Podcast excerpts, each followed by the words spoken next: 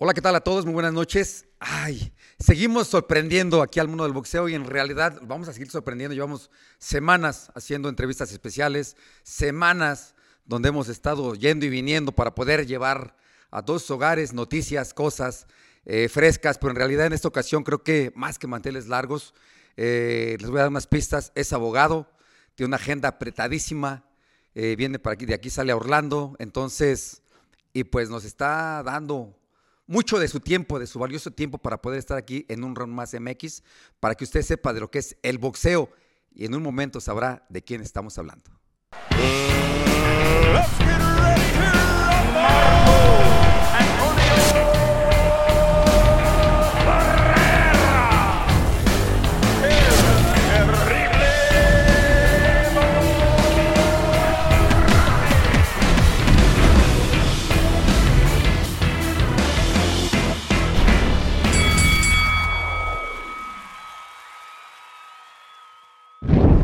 Pues ya regresamos, eh, se los dije, es abogado de profesión, me parece que no me equivoqué, así me equivoqué. Francisco Balcácer desde Puerto Rico, presidente de la Organización Mundial de Boxeo. eh, la Organización Mundial de Boxeo que se privilegia en haber tenido como campeón a Marco Antonio Barrera. Yo creo que ahora estamos, ahora sí que eh, como si jugáramos tenis, Paquito, en realidad empezamos juntos este proyecto también, este, eres la primer personalidad de tu talla que está aquí presente en el set. Y a nosotros nos enorgullece saber que tu agenda es muy apretada, como lo hemos dicho, y te diste el tiempo para visitarnos, Paquito. y yo lo sigo, yo sigo las peleas tuyas con Eric. Claro, las polémicas, que- todo lo que que yo- aquí yo- hay. y las empezamos hace muchos años atrás. Sí, efectivamente, cuando eso lo vamos a platicar porque en la realidad eh, tenía, bueno, tenía muchos años que no nos veíamos, Paquito, pero de conocernos, estábamos platicando en la comida, ¿verdad? Tenía yo 20 añitos cuando conocí a Francisco Balcácer. Cuando conocí a Marco Barrera era un 115 libras que esperaba para pelear por el título y terminó peleando en 122 libras por la Organización Mundial de Boxeo. Y empezamos una carrera juntos, de la mano, eh, muy bonita. Ahorita le vamos a platicar a la gente. Eh, joven, muy joven, este, Paquito, 24 de abril de 1950. ¿Y ya cuántos años como, como presidente de los Yo empecé en enero del 95, 27 años. O sea, ya, ya me la salieron canas. empezamos, o que me queda, que- el poco pelo que me queda. eh, y ya me salieron algunas canas. Y uno, yo no tengo el privilegio de tener tu cabeza y tu pelo. Bueno, yo todavía tengo, pero fíjate, eh, eso, ese detalle no lo sabía, Paquito. Tú llegas en enero y yo en marzo disputo el campeonato del mundo. O sea que de la mano empezamos. De la mano empezamos y siempre, eh, fíjate lo que es la vida, Marco.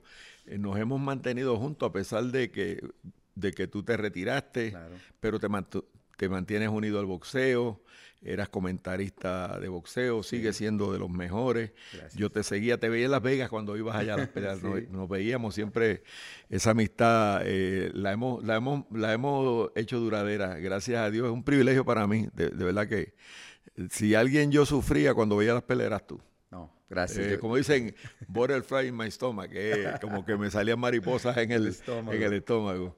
No, yo también, en realidad me siento así como que globo, me siento muy inflado de que estés aquí, te hayas dado el tiempo. Eh, eh, eh, lo vuelvo, vaya que se escuche eh, repetitivo, pero una agenda tan apretada y regalarnos eh, pues una- un día prácticamente aquí este, en, en Guadalajara, Paquito. Imagínate, yo no venía a Guadalajara hacía más de, desde probablemente los fines de los 90. Y cuando vine a Guadalajara no sabía dónde estaba. Aterricé y no sabía dónde estaba. Estaba preciosa la ciudad. Eh, pero que tenía que venir, Marco, pues yo tengo un compromiso de moral y de amistad contigo de toda la vida. Eh, es un honor estar también porque yo lo sigo a ustedes. Claro. Eh, eh, para mí es el mejor eh, podcast de boxeo que tú puedas tener en este momento. Hay muchos, pero este se distingue. Ustedes hacen una- un dúo especial. lo hacen muy bueno, interesante siempre. Uno se pega y no se quiere ir.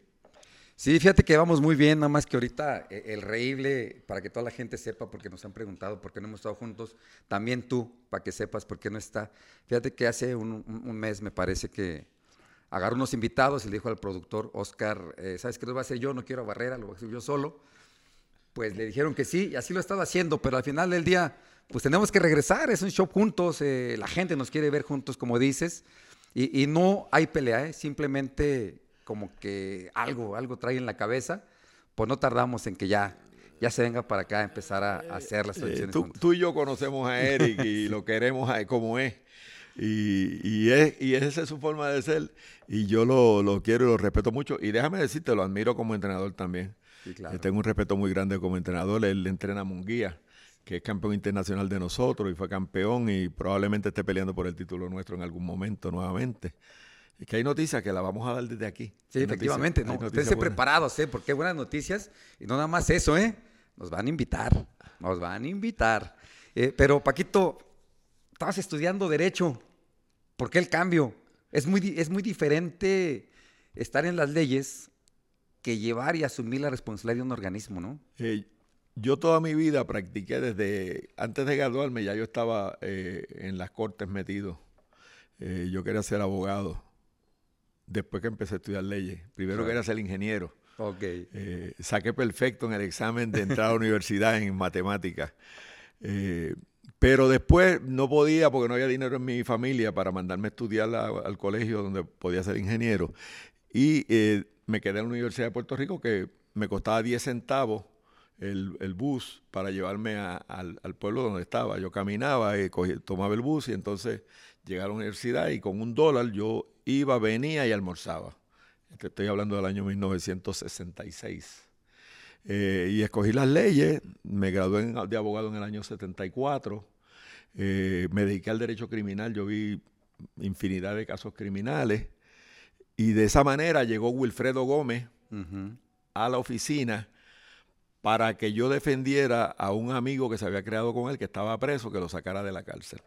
Con Wilfredo Gómez, ni Con más Wilfredo ni menos. Gómez, que era, imagínate, hablar de Wilfredo Gómez como hablar de Canelo ahora en Puerto, Ri- en Puerto Rico, el equivalente en México al Canelo Álvarez.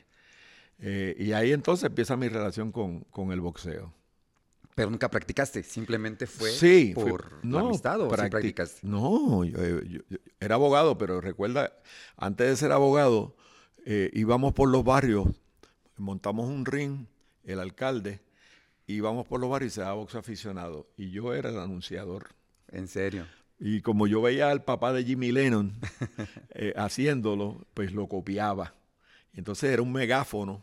En ese Sí. tiempo no había micrófono. Un megáfono, megáfono. Y entonces yo hacía de ruina nonsense en esas peleitas que hacíamos por los barrios de mi pueblo, que se llama Guaynabo City. Eh, y hacíamos ese el papel ahí. Y ahí, pues, todos los puertorriqueños somos fanáticos del boxeo. Sí, sin duda alguna, como que es el segundo deporte más importante o el primero en Puerto Rico. No, eh, eh, en yo México te diría el que después de los gallos es el boxeo. Ok, porque primero es el fútbol Sí. y después el Allá el boxeo. fútbol no es, no es tan popular. No es tan popular. No, allá es el, balon- el boxeo, baloncesto, béisbol. Y los gallos número uno. En los gallos también En es número gallos, uno. sí, Fíjate gallos. qué raro, aquí casi no, no se va eso. Pero regresando, eh, eh, llegas en 1994 a la presidencia, asumir esa responsabilidad. ¿Qué pasaba por tu mente? Porque no es lo mismo estar en un juzgado que saber hacer juntas y, y- y a nivel mundial. O sea, Ya para fines de 1992, yo había empezado con Gómez en el año 1980, ¿verdad? Te dije que fue a la oficina para que le defendiera a un amigo que se crió con él, eh, que tenía, el- tenía que salir de la cárcel, ya llevaba un tiempo y gracias a Dios lo sacamos de la cárcel. Eh, después de eso, eh, Gómez me dice que necesita un abogado, que le recomiendo un abogado para que lo ayude. Pues yo le llevo a un amigo mío. Y entonces después que tenemos en la casa una cena, hablamos, yo creo que él va a contar a mi amigo, me dice, no, no, yo quiero que seas tú. Y ahí entonces empiezo yo negociando la pelea de Gómez con Salvador Sánchez. negociándola. Sí, Salvador fines Sánchez del también. 80, principios del 81, con el licenciado Torres Landa, que en paz descanse, me dicen que sí, murió efectivamente. eh, muy un caballero. Eh, y empezamos a negociar esa pelea. Y la empezamos a negociar en Las Vegas. Y después te cuento todo lo que pasó. Eh, pero ahí entonces comienza mi carrera con Wilfredo Gómez. Todo fue por ahí de la mano. Fíjate que Wilfredo Gómez eh, se hablaba mucho, muchas cosas de él, mucha expectativa. Digo, me ha tocado porque no me tocó bien, pero sí en el internet. A la hora de enfrentar a, a Salvador Sánchez, se pensaba que le iba a aplastar, que le iba a atropellar prácticamente. Eh, sucedieron muchas cosas en el entrenamiento, después en la pelea.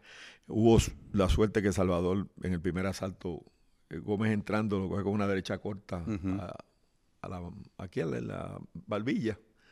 Y yo creo que fue definitorio, pero después la pelea duró 7 8 asaltos más para el Olimpio y Gómez estaba abajo por el knockdown. Sí, sí, sí. En, en una revancha, con todo respeto al, al pueblo mexicano y a los fanáticos del boxeo, yo hubiera escogido a Gómez ganador en una revancha. Es una revancha, que ya realmente no la queda una de ver porque, por los Desgraciadamente, tiempos, lo que sí, sucedió, ¿no? Salvador murió en un accidente.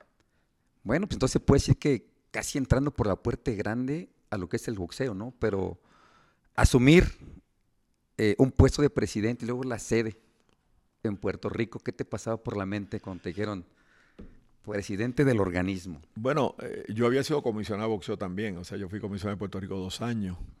Eh, había tenido, había sido apoderado de peleadores. Yo tuve a Toñito Rivera, que fue campeón mundial, y había tenido otros peleadores. Eh, fui promotor, di peleas también. También. en el año 81-82. Me auspiciaba cuando estaba en Puerto Rico la cervecería Corona. Sí, sí, sí. Hicimos como 10 o 12 carteleras en ese tiempo.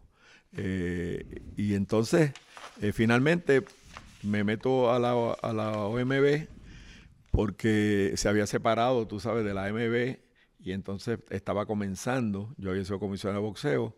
Cheguí Torres era el presidente Sí, en ese entonces. el doctor Pina había sido antes. el Luis Batista Sala, que es un compañero abogado que ahora está con nosotros también aquí, había estado antes. Eh, yo me meto en eso. Y entonces, en ese tiempo, Pepe Cordero, que era muy influyente con el, con el, el boxeo y en la OMB en ese tiempo, recuerdo que falleció más o menos para, para ahí antes de la, de, la, de la convención, que fue como para noviembre o diciembre del 94. Eh, y, y hubo como un, iba a haber un cisma con unas personas que estaban, pero finalmente eh, yo salgo electo. Me, me respaldan y yo dije, bueno, vamos a meterle mano a esto. Y tú recuerdas a Luis Pérez, Sí, que era no. dueño de una funeraria, pero también había dado boxeo cuando yo era comisionado. Yo le digo, Luis, olvídate del boxeo. Eh, Luis estaba económicamente bien. Eh, vámonos por ahí por el mundo, porque esto es la única forma de echar esto para adelante, que te conozcan. A mí me conocían por lo de, por lo de Wilfredo Gómez, pues no era, o sea, eh, no era nuevo en el boxeo. Ya, como dicen, en el boxeo tú tienes que tener algunos galones, porque si no, no te respetan, Sí, dónde no. tú sales. Pero yo tenía ya eh, esa historial de que había estado con Gómez y nos vamos a viajar por el mundo, a buscar, a conocer gente en el mundo. Hasta Rusia fuimos nosotros. Para Rusia, España, Inglaterra. Alemania. Y entonces co- comenzamos donde, pues donde nadie estaba, en Europa. Nos metimos en Alemania y nos metimos en Inglaterra a dar peleas grandes. El papá de Eddie Hearn, que tiene a Ujú. Dazón ahora, era el promotor principal de nosotros en Inglaterra. Frank Warren era mi amigo, él lo había empezado a conocer, pero no era tan grande como Barry en ese entonces. Y entonces estaba Peter Cole en Alemania eh, y Michel Acaries en Francia también, que nos ayudó, y Salvatore Kerki en Italia. Y entonces empezamos a conocer gente y a hacer muchas peleas en Europa.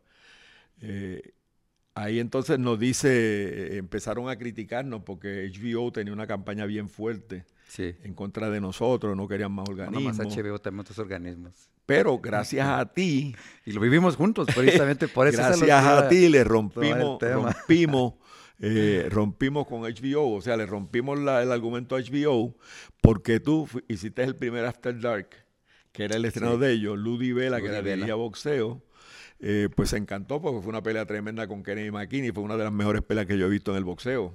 El que tenga la oportunidad de verla, mírela. Es una de las mejores peleas que yo he visto en el boxeo. Y eso, y la audiencia eh, de, para esa pelea fue enorme. Y entonces era una pelea que era por el título de la OMB. Efectivamente. Y ahí entonces, ahí nos metimos de lleno en, en Estados Unidos. A, doler, a volvernos dolores de cabeza de muchas gentes por ahí. Siempre había piedras en el camino, pero ya no, no había excusa. Y entonces ya empezó Sport Illustrated a hablar de cuatro organismos, eh, Ring Magazine más o menos hacia los otros, las publicaciones empezaron Sí. a hablar de cuatro organismos. Entonces nos aliamos, donde tú estabas también, en el forum, con John Jackson, y Tony Curtis, acá en el forum. Eh, entonces empezamos a buscar, eh, Bob Arum nos hizo unas peleas al principio, muchas, después vino Don King, eh, que tenía a Tapia y tenía un, el heavyweight, eh, un heavyweight.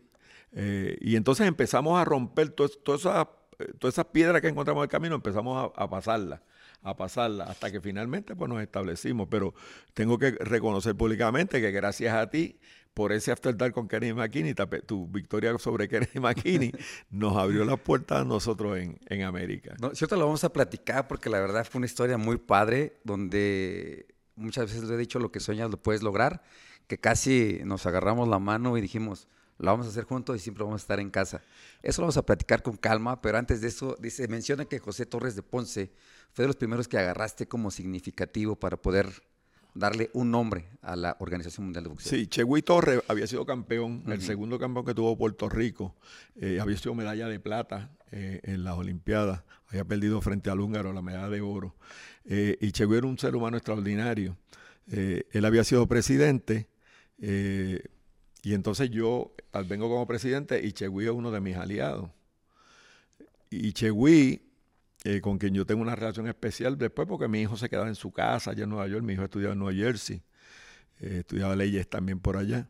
Eh, y entonces Chegui era uno de, una persona que tenía mucho acceso a los medios, lo respetaba mucho, y Chegui también mucho, nos ayudó muchísimo a, que el, la OMB creciera.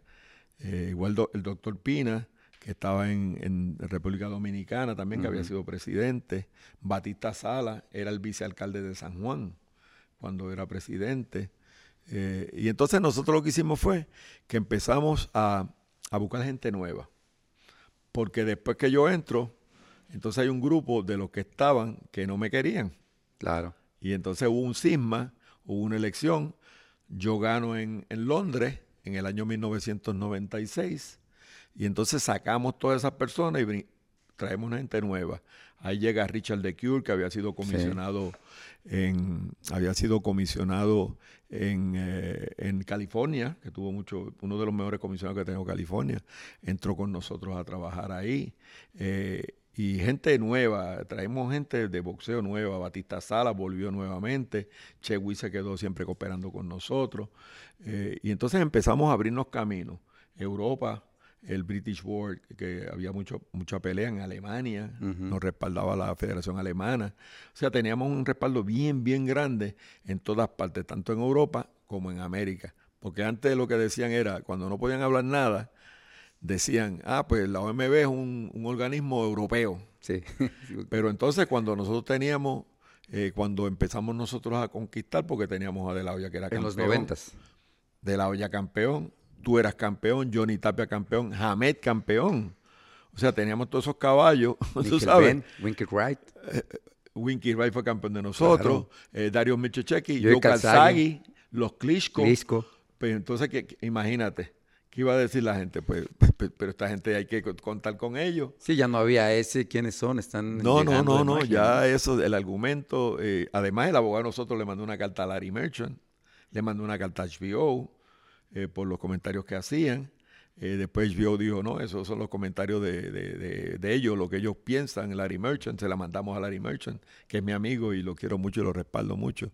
Pero que había ese, esa, esa animosidad contra los organismos y no querían más organismos. Fue el tiempo donde HBO no quería ni mencionar los organismos. Sí, no quería porque decía que, eh, que no tenían la credibilidad porque existían pocos organismos, pero también se mencionaba que se había desintegrado la AMB, por eso había sido un grupo, eh, juntándote entre ellos, que empezaron a armar la Organización Mundial de Boxeo. Y de ahí salimos todos, pues salió el Consejo, salió la FIP y salimos nosotros de la AMB. Pero eh, nosotros tuvimos la suerte de que Frank Warren mm, hacía, eh, después de las elecciones mías en, en Londres en 96, Frank empezó a, crecer con nosotros y tenía una alianza con Showtime, que era la contraparte de HBO. Jay Larkin, que en pan descanse, un ser humano extraordinario, que era el que dirigía eso. Eh, pues Jay eh, siempre hacía que nos mencionaran. Y el anunciador era Jimmy Lennon, que es mi amigo personal. Y entonces nos mencionaban, mencionaban el nombre, presidente, y, nos daba eh, esa categoría, Showtime. Y entonces se hicieron un montón de peleas buenísimas en, en Inglaterra eh, y, y no, no hubo forma de que nos pararan porque si la contraparte de HBO estaba haciendo el boxeo y nos estaba reconociendo, pues los otros no podían quedarse atrás. Sí, no podían decir. ¿Y por qué tardó tanto la- el Consejo Mundial de Boxeo en poder tomar en sus clasificaciones a boxeadores del OMB? Fue hasta el 2004, me parece que Sí, empezó a tomar notoriedad, siendo que nosotros ya habíamos tenido un problemilla desde el 95, eh, no más, ¿verdad? ¿2000? Sí, más o menos por ahí, un 2000, poquito más. Sí, 2000, ¿verdad? Que empezamos, eh, sí. que nos tocó unificar precisamente con, Sí. con el Reible, que no está aquí. Con- con- Leo Reible, Leo, porque a mí no me causaba terrible, no, a mí me daba risa. yo Eso, eso, eso es histórico, Eh, esa eh, pelea eh, de Las eh, Vegas. sí. este, Y fue cuando, cuando se empezó, ¿no? Que decía, no, pues que el Consejo Mundial de Boxeo mexicano, de los mejores, con el mejor peleador. Tú y yo tuvimos una junta que te dije, Sí. "¿Les vamos a demostrar. Sí. No, y, y tú me diste tu palabra y hasta el día de hoy. O sea, yo te respeto mucho, tú me diste tu palabra, Paco, yo soy OMB, vamos a seguir ahí y yo voy a ser fiel a OMB. Y hasta el día de hoy. Es más, lo, lo próximo tuyo es, es que te unas a nosotros en el Ya comité estuvimos ejecutivo. platicando en la comida, vamos a Ya estar ahí en estuvimos el de comité. eso.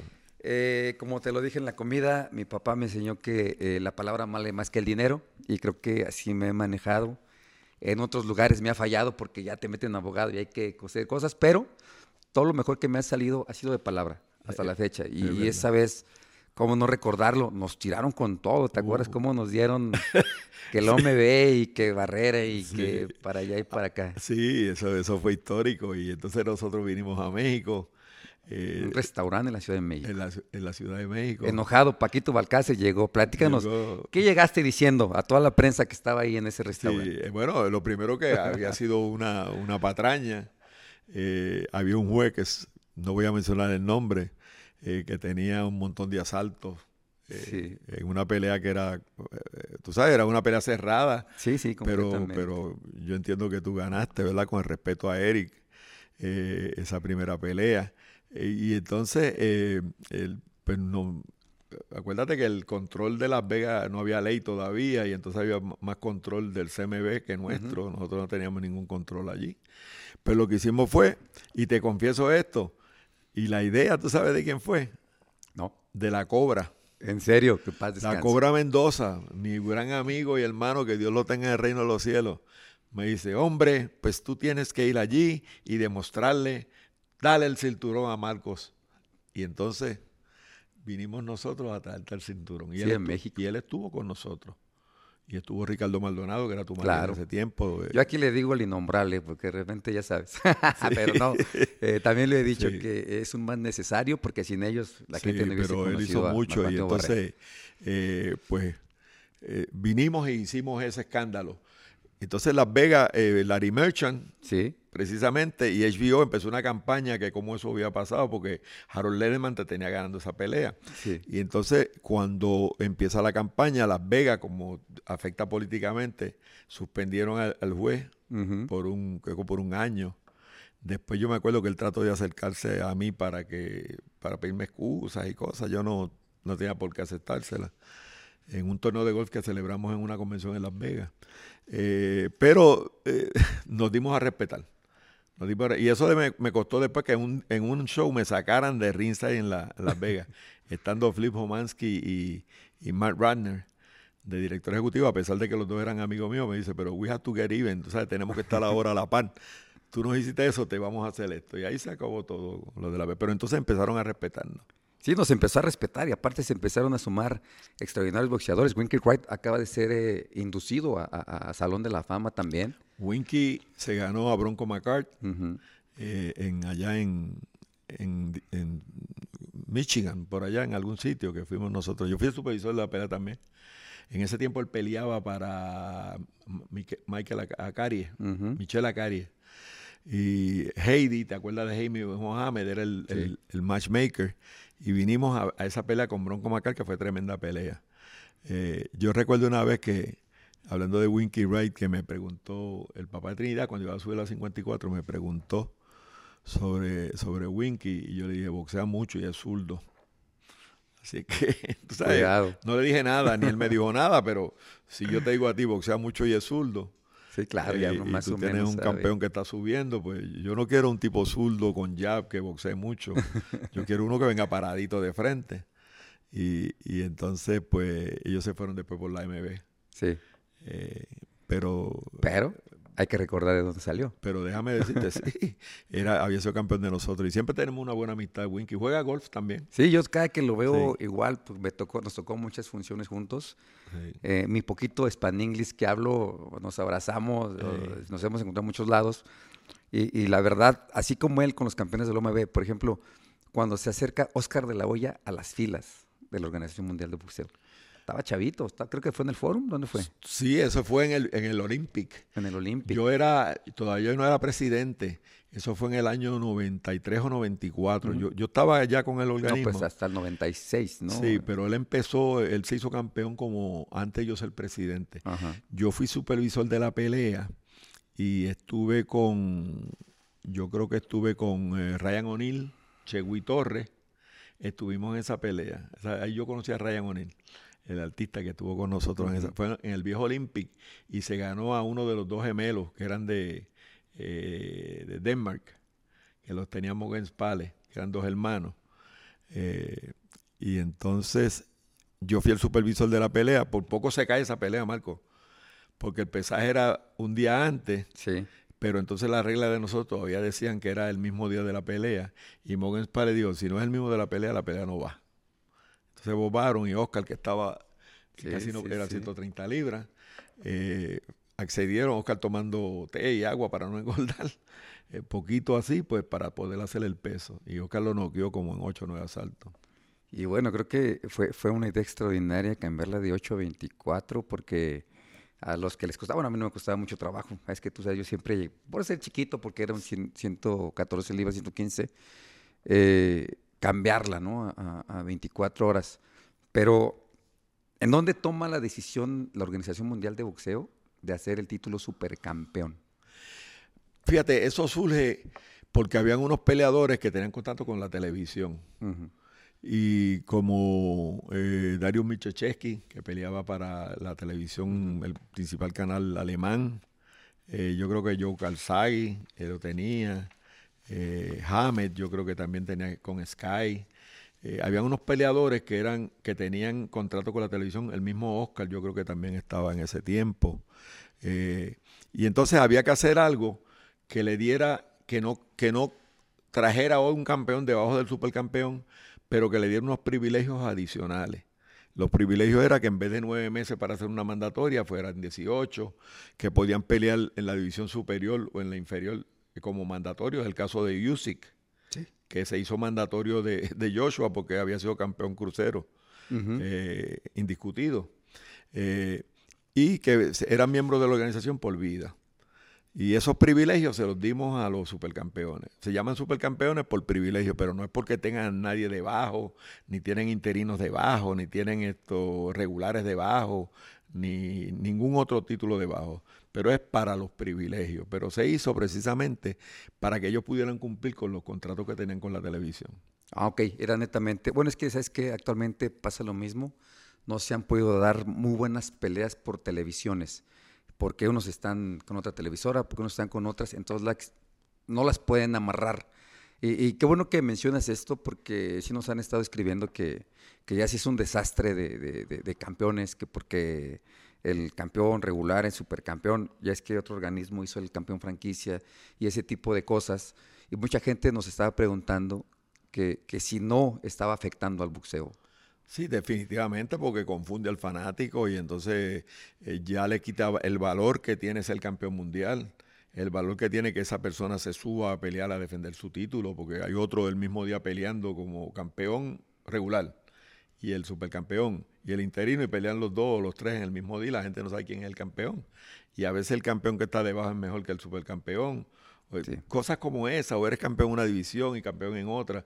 Y yo he sido claro y no me gusta criticarlo, tú sabes, los demás organismos porque no es mi función, pero que debe haber un campeón por división, no más de uno. Lo- los eh, títulos interinos son excepcionales. O sea, por ejemplo, Canelo. Canelo va a pelear ahora con eh, Triple G. Triple G.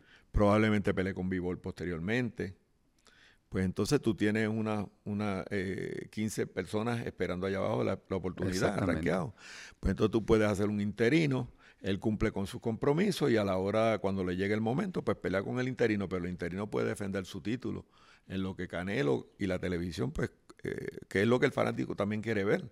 Esas peleas grandes tú no las afectas y no afecta a los retadores, en ese caso. O a veces un campeón está lesionado, va a estar seis meses, no más de seis meses lesionado, pues tú no le vas a quitar el título, pues entonces puedes hacer un interino, inmediatamente que él se ponga bien en 180, no más de 180 días, inmediatamente los enfrenta, que es el caso que vamos a tener ahora, probablemente en el caso de, de las 168 libras. Sí, porque aquí toda, toda la gente, fíjate, eh, nos escriben y, y sí están confundidos, como que dicen, pues ya que está pasando, es más, el mismo ex compañero eh, don Eduardo Lamazón mencionó también, decía, oye, le están faltando respeto a, a los boxeadores porque ya es, es más, él le puso nombre a los títulos pues ya jugando, ¿no? Que el título de Patito, que el de Juan Pérez, entonces decía yo, pues igual y habría que explicarlo como lo acabas de explicar, porque mucha gente como yo desconocíamos el por qué. Pues nada más llegaste tú nada más a supercampeón, campeón regular e interino. E- Estos únicos tres que existen en la OMB. No, en los OMB solamente el supercampeón, no existe más debajo.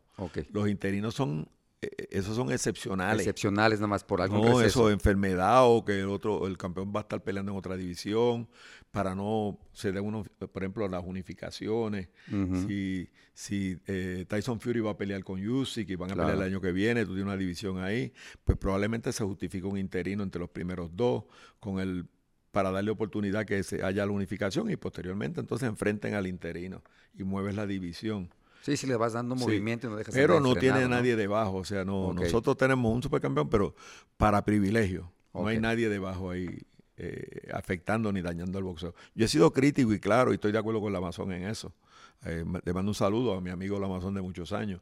Y yo creo que tiene razón en eso. Yo no, no estoy de acuerdo con que el boxeo se sature de cuánto título haya por ahí. Tú puedes hacer los regionales que tú quieras, eh, pero campeones del mundo no debe ser uno por división. No, y los regionales está bien, ¿no? Porque la verdad, eh, los que cuando íbamos subiendo, que íbamos despacito, despacito, despacito, tener un cinturón como que era una motivación, era decir, estoy cerca del cinturón grande, pero pues de hecho yo me gané ahí ¿Tú en el fuiste? foro. Tú yo me gané en el foro. campeón de Norteamérica. Efectivamente, ahí en el foro y gané el de Juan Manuel Norteamérica. Márquez también. Sí, sí, era una motivación extra, porque decías, puta, tengo un cinturón, era lo que yo esperaba, y de ahí sueñas para llegar a uno, un- uno como estos, ¿no? Pero para ganar el cinturón tenías que pelear con alguien de calidad Ah, y tú tenías sí, que ser de sí, calidad. sí. O sea, no eran dos canapanes que se iban a enfrentar por un cinturón regional, porque tampoco lo puedes llevar a, esa- a esos extremos. no, no, no. Eh, o sea que tenía que ser gente de- eh, que tuviera la calidad, la probidad boxística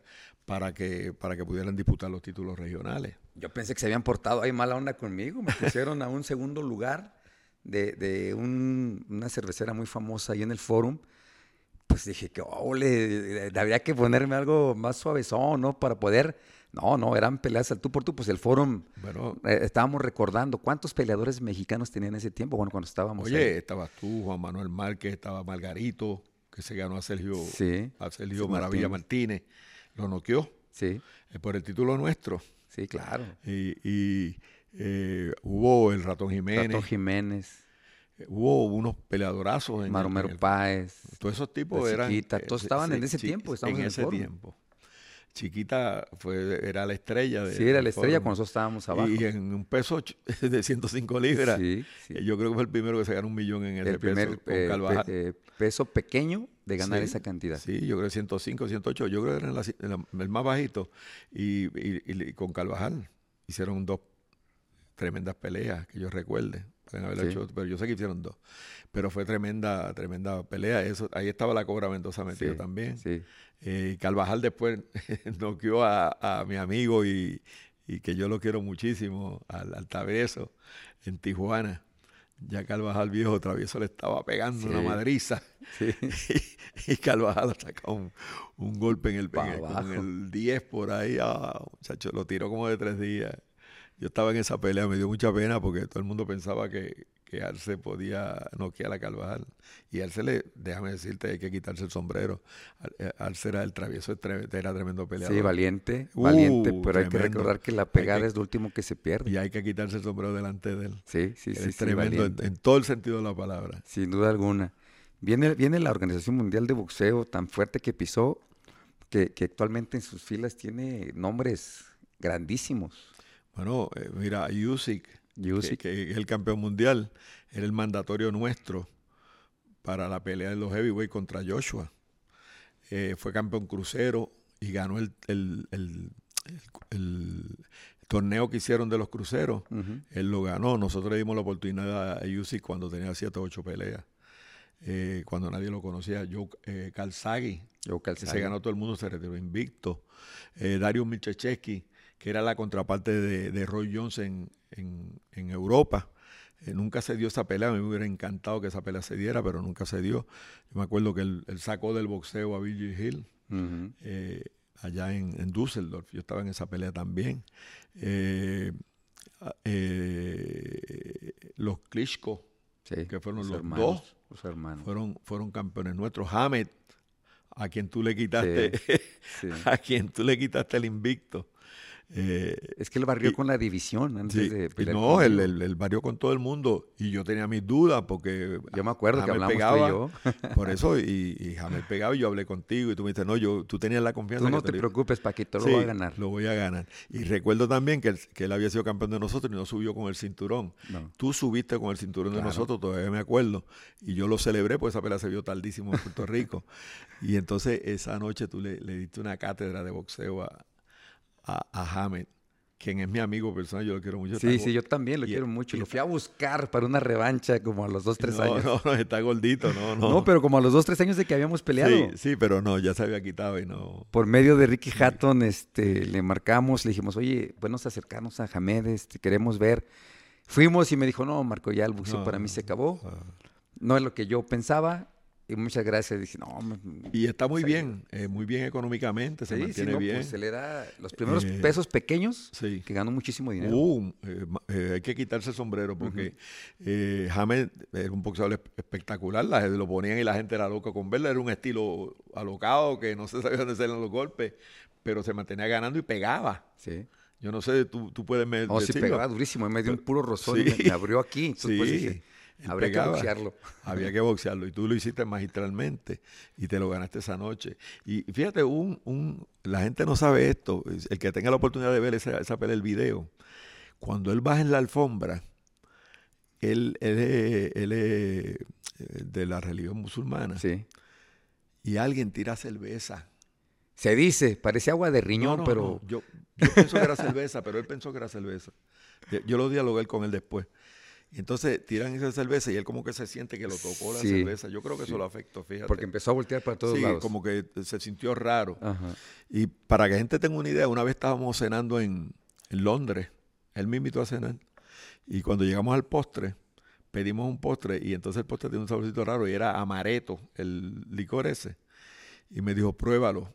Y yo le dije, sí, tiene amareto, y no, no lo tocó. Así de, Sí, sí, estricto era en ese asunto. Pero yo siempre me llamó la atención que eso como que lo, que, que lo afectó. Yo estoy seguro que eso lo tiene que haber afectado. Sí, porque fíjate que tampoco dio la marometa que siempre daba al subir al ring. No, no, Se le no. resbaló la Como- mano. Sí, sí, yo me acuerdo ese día. Y no era porque, no era porque fuera cobarde, porque era valiente. Sí, sí, sí. Era, era tipo que tenía, lo- los tenía bien puestos. Sí. Eh, y, y siempre yo pienso que eso lo afectó. Y se lo pregunté. Se lo pregunté. Y a ver, platícanos, ¿qué te dijo? ¿Qué te, Pues- qué te pues- platicó? Pues, pues eso mismo. Eso mismo que final del día, Él se sintió que "Está lo- bien lejos". cuando le soltó, alguien soltó una cerveza y llegó hasta la alfombra. ¿En como serio? que, sí, sí, sí. ¿Y, y en qué momento? Bueno, yo me acuerdo muy bien.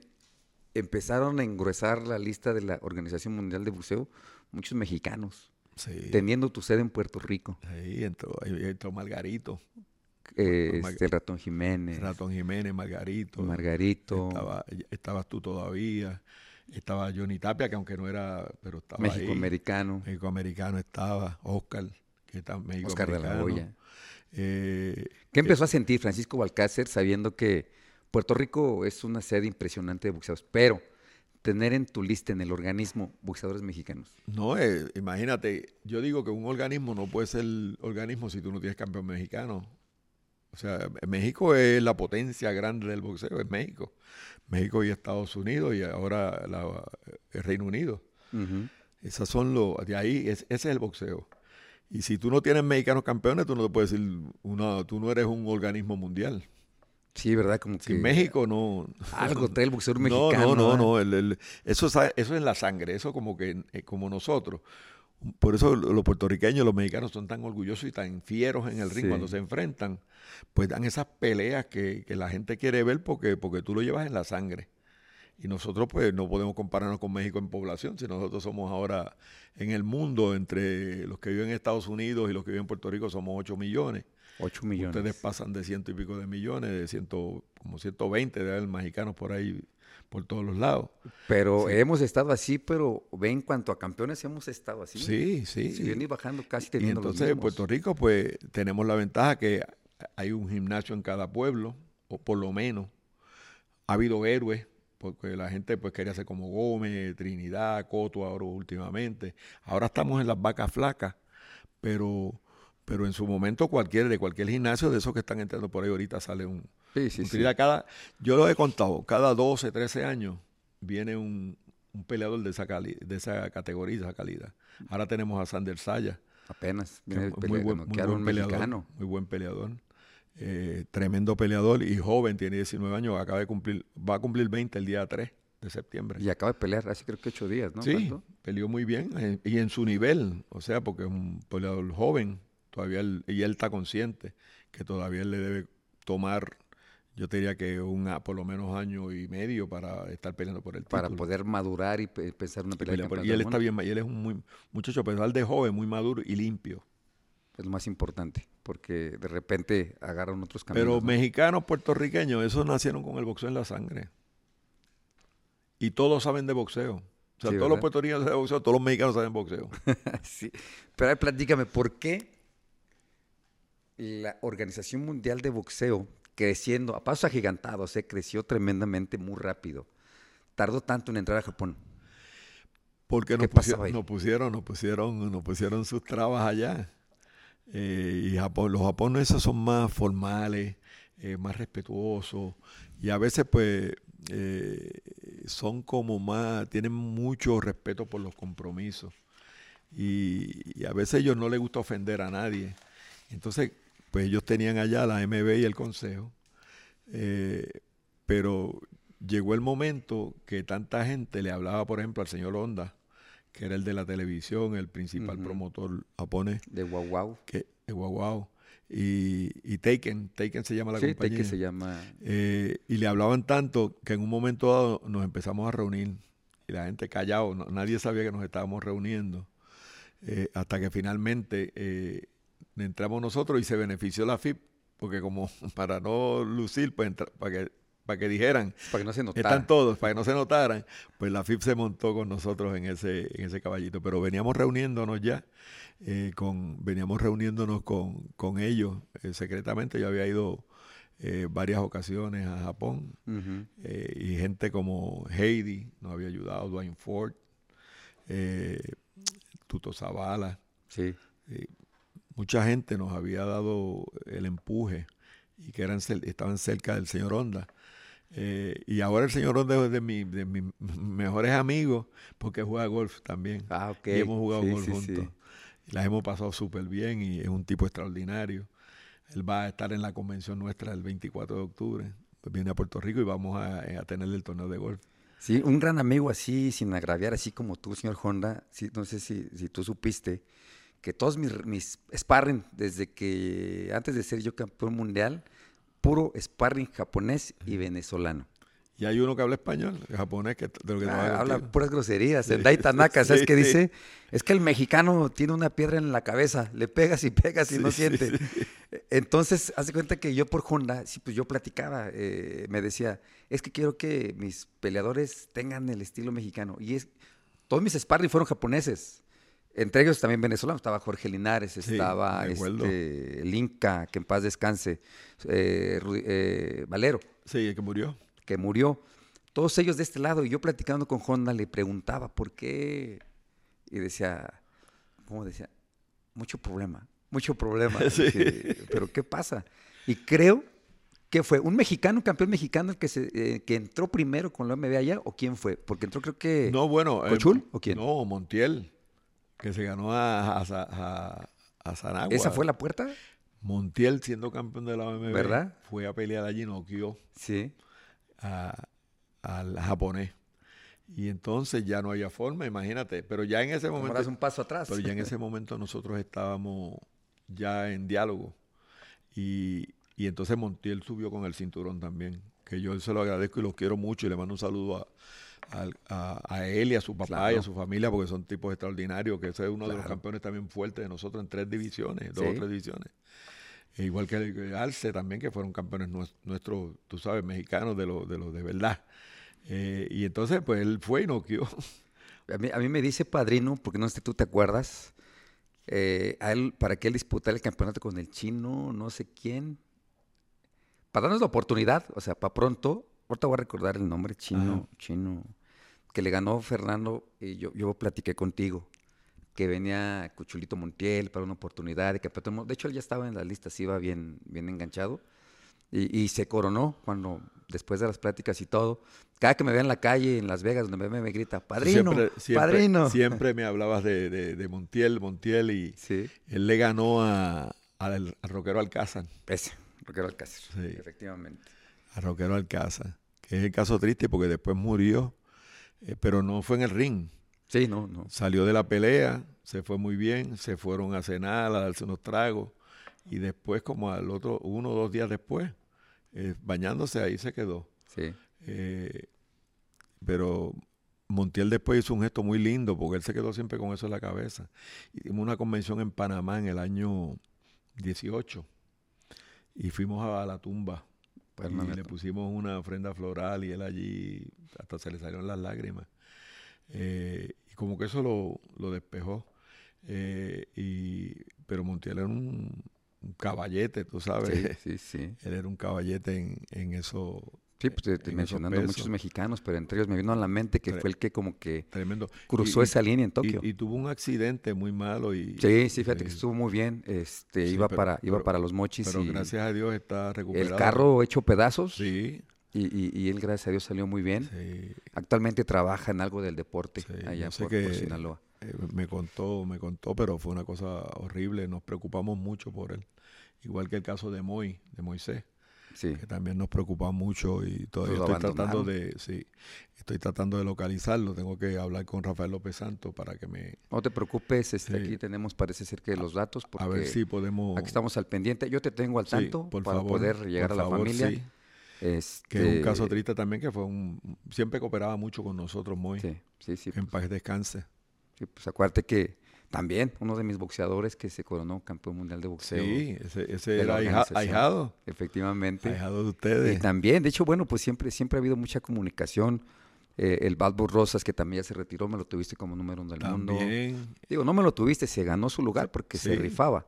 sí. Pero, pero pues ahí estado pegado. Ahora me ve queriendo sacar. Y ahorita traigo a uno, a José Manuel el Superman, que también vamos por un título, no del mundo, pero de la Organización Pero Mundial de sí, pero tú tienes buen ojo, tú tienes buen ojo porque me, me dijiste lo de Montiel, me dijiste lo de Moy, esto, y tienes buen ojo para, los- para, para los campeones.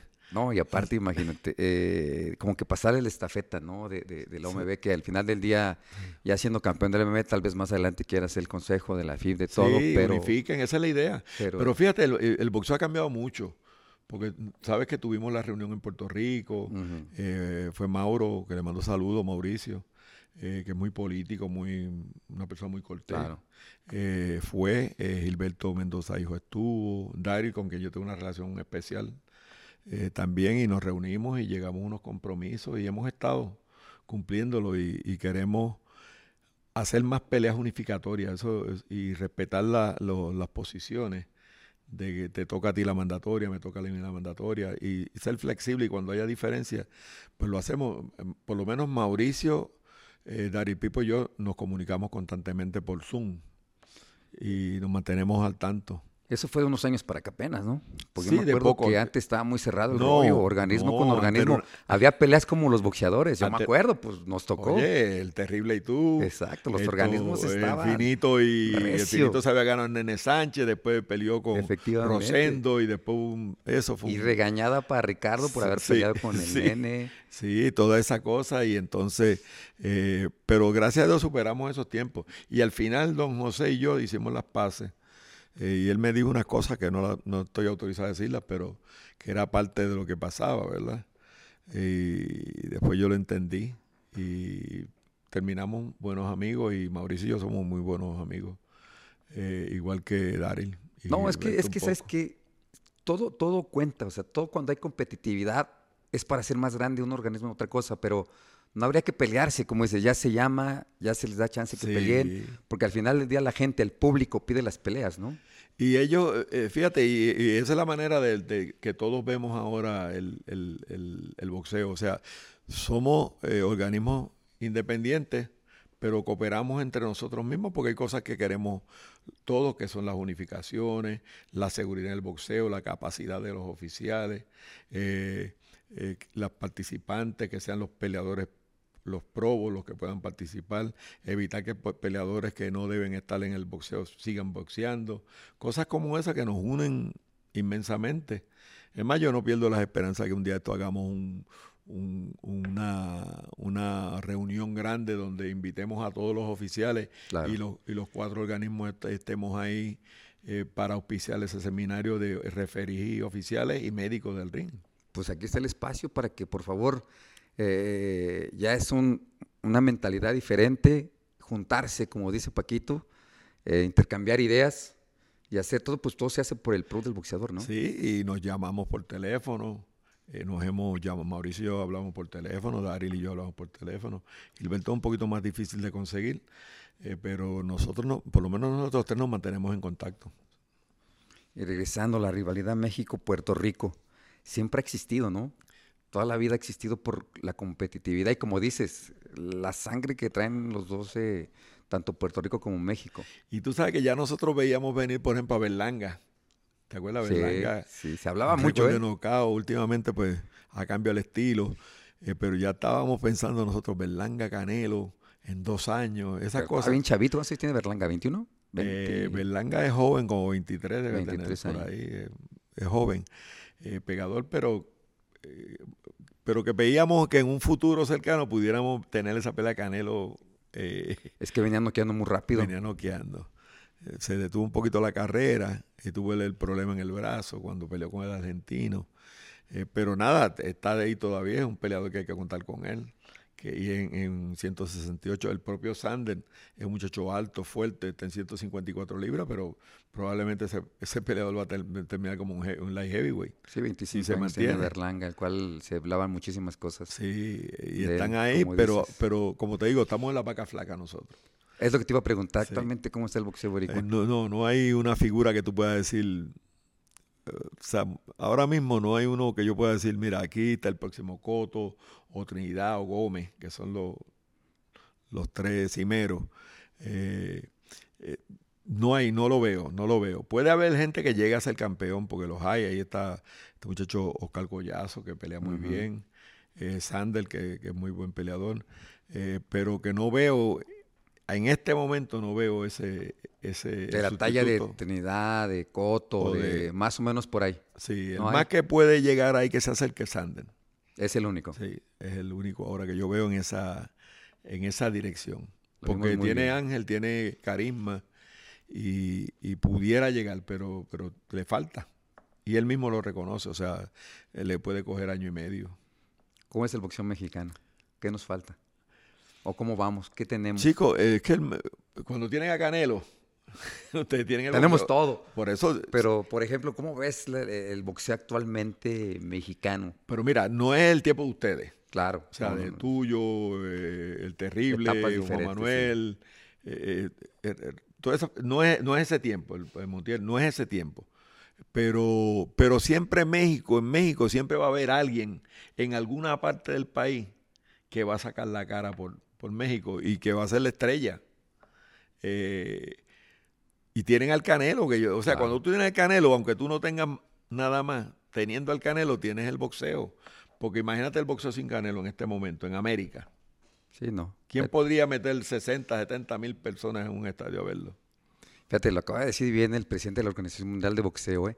Aquí nosotros damos nuestro punto de vista acertado hacia la carrera de Saúl porque no es fácil, menos ser campeón en la división que él está. Nos empiezan a escribir que estamos en la nómina de él, que ya nos paga Ah. Canelo. Le dije, hay que reconocer que no es fácil subirse un ring, menos hacer lo que él hizo, ¿no? En la división, más en la división que lo hizo. Oye, de nosotros ha sido campeón en tres, en tres divisiones. En tres divisiones de la Organización Mundial de Boxeo. Y él, me- yo me equivoqué y él me, me lo clarificó. o sea, yo no me acordaba. Él eh, ganó el, el 154, el 168 y el 175 porque le ganó a Kovalev. O sea que él ha sido campeón en tres divisiones. Y, y además, eh, Canelo tiene una, un carisma, una cosa, tú sabes, que, que es única. Sí. Es que eso se lo dio la, la vida, el Dios se lo dio. Sí, tiene gente Y, seguidores. y es tremendo peleador y se prepara y tiene un, un coraje, un corazón. O sea, Canelo tiene todo. eh, Canelo es el. Y hay que agradecerle al Canelo. Se fue Paiqueado, se fue Coto, se fue Mayweather. Y está el Canelo, ese mantiene el boxeo en ese nivel. Y ninguno de estos que yo te, que yo te menciono, el propio Manny Pacquiao, que ha sido grande, Claro. y tú lo conoces, peleaste con él. Eh, eh, Coto. Fue el eh, primero en que le hinché las manos con la cara. Sí. pues ninguno, tú sabes, podría decir, oye, me- me- metí 75 personas en un, 75 mil personas en un estadio para verme. O vendí más de un millón de... Fuera. Recuerda, Mayweather, Oscar vendieron muchísimo. Sí. Eh, Tyson con, con, con Lennox Lewis vendieron muchísimo. Ha habido peleas grandes que han vendido mucho, pero Canelo, en el tiempo de hoy donde todo el mundo tiene un celular y se lleva la señal, Sí. o sea, eh, cuando tú vendes 800 mil hogares y cuando tú la gente paga lo que paga por ver a Canelo y la publicidad que tiene y, y Canelo tiene ángel y además de eso yo lo quiero mucho especial porque juega golf Sí, sí, sí. y es bueno jugando golf. Sí, sí lo hemos Es visto. muy competitivo jugando golf. Y aparte, campeón de la Organización Mundial de Y Boxeo entonces también. campeón nuestro también, también. Y, y saca su cinturón muy bonito, que se le entregó un cinturón especial al Canelo. Eh, ¿sabes? Yo, yo creo que México de- debe vivirle agradecido al Canelo, porque con Canelo, pues tienen la mitad del boxeo del mundo. Reconocerle, ¿no? Todos los hechos que he tenido, los campeón que es. Sí. Y, que- y- y- y- y aprender a separar las épocas y las etapas, porque mucha gente hace comparativos. No, pero yo lo he dicho aquí, son tiempos, los míos ya pasaron, están los de él, y habría que ver esa era, ¿no? Porque ya todos pasamos por eso. Por la gente le cuesta trabajo darle reconocimiento a Saúl. sí, pero hay, hay que reconocerlo. Y es uno de los grandes boxeadores mexicanos de todos los tiempos. Sin duda alguna. Sí. A ver, pero lo que la tenía guardada, miren, me regaló mi camisa de la Organización Mundial de Boxeo. Ahí tengo mi gorrita también. Ya le iba a llamar la atención, le decía tantos años que no nos vemos y ya no tengo ni una gorra de, de la Organización Mundial de Boxeo. Ya me la regaló. Y también nos acaba de decir, mira, me regaló, me trajo mi cinturón. La verdad lo estamos poniendo porque este, después le vamos a pedir otro para el programa, porque este me lo hizo muy personal. Platícame, ¿pusiste la fecha de que yo gané? Marco se ganó a la Cobra Jiménez de Puerto Rico en 122 libras en Anaheim, California. Sí. en eh, marzo del año 95. 95, yo empezando de, de presidente, eh, unos meses de presidente, eh, había conocido a Marco. Eh, Marco estaba esperando ahí para pelear por el título, y Formado, llegaba, haciendo no llegaba, y no llegaba, dicen, y no llegaba, hasta que En finalmente Super Gallo Live, ¿la tomas o no la tomas? eh, ahí, ahí cogen Super Gallo. Y no- tú no eras Super Gallo no, en la ese Super momento. Mosca, Sí. 115 libras. Y finalmente Marco se corona campeón. Brinco a la 122 y ahorita que, que me sacó esta joya le dije, perdón, Paquito, creo que esta la voy a poner en mi vitrina y ya más adelante que nos regale uno de los Mundial de sí. Boxeo para tenerlo aquí, Sí. porque pues es normal, reíble, este Mauricio le regaló el, a él y al programa Sí. del consejo, ahora Paquito pues nos va a regalar uno para, Así es, así es. Para un round más MX. Y aparte, sépanlo todos, nos acaba de invitar a la convención del OMB. Marco va a estar en la convención de la MB y se le va a reconocer. Para que lo sepan, en Puerto Rico Marco es un héroe. A pesar de que le ganó el título a la Cobra Jiménez, que es puertorriqueño, pues a Marco lo quieren tanto como quieren a Wilfredo Gómez, a Trinidad, a Coto. Lo aprecian mucho y lo respetan mucho por el tipo de peleador que tú eras.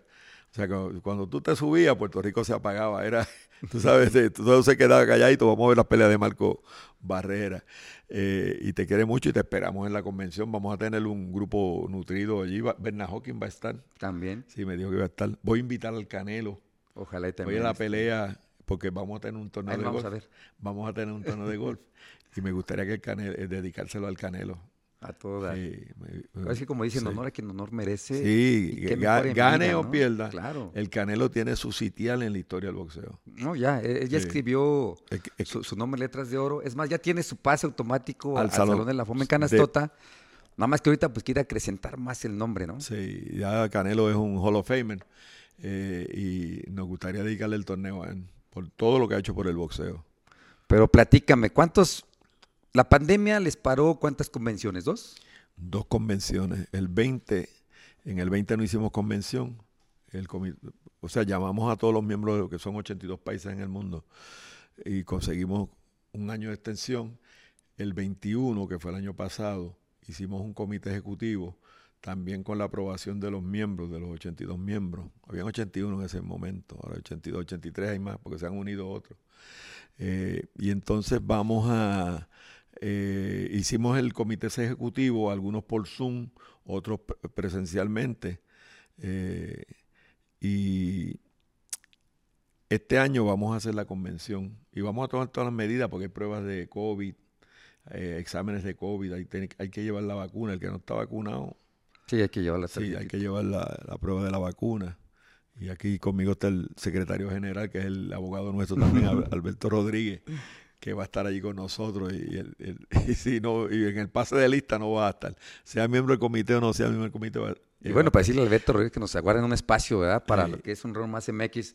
Vamos a estar ahí Oye, ¿se puede transmitir desde allá? por eso. Por esto digo que nos un Ah. Sí, espacio ahorita que sí. están ahí. Y ya que nos invitaron, este, poder eh, pues, estar con los boricuas, ¿no? Nos regalen un, un- un espacio y después el que sigue y el que sigue. Y la convención va a estar nutrida. Nos ha llamado mucha gente de boxeo. eh, Nos ha llamado mucha gente y mucha gente interesada en él. ¿Y por qué en Puerto Rico? Porque como de agradecimiento a que se abren las puertas después de la pandemia, Porque porque, ustedes lo hacen en país diferente. ¿Dónde les tocaba cuando pasó la pandemia? Bueno, nos tocaba en... Teníamos una para Nicaragua y la tuvimos que suspender por, por lo que pasó en Nicaragua. Por lo que está pasando. La hicimos en... La hicimos en Panamá. Después nos fuimos a Japón. Y después nos fuimos a Puerto Rico porque había elecciones en el 20. Japón no me invitó, ¿eh? ¿Estás escuchando? Oye, a Japón no me Marco, invitó. Nada más estamos poniendo nota. Te invitó, no te llegó la invitación. Si no me llegó la Porque tú invitación. eres, tú eres un invitado permanente a los asuntos de WBO. Tú eres, tú eres un invitado permanente. Bueno, no soy sentido, pero la vamos a pasar como que no sucedió nada. Sí, Y nos vamos a ir a Puerto Rico eh, con la familia de fiesta. sí. Y, Y este- vas a ser bienvenido y vas a estar allí. Y voy a tratar de contactar a Jamed, a ver si lo puedo. Ojalá. Que lo he invitado varias veces. Él no viaja mucho, pero lo he invitado varias veces y deja ver si lo puedo conseguir. Eh, gente como él, como Yucal Sagi. Claro. Darius Milchecheki. Ah, ahora vuelve de nuevo Coco Kovacs, que estaba en el boxeo aficionado. Él Sí. estaba de vicepresidente de nosotros en, en Europa. Se fue a trabajar con la IVA en boxeo aficionado y ahora regresa con nosotros porque termina ahora el día 15.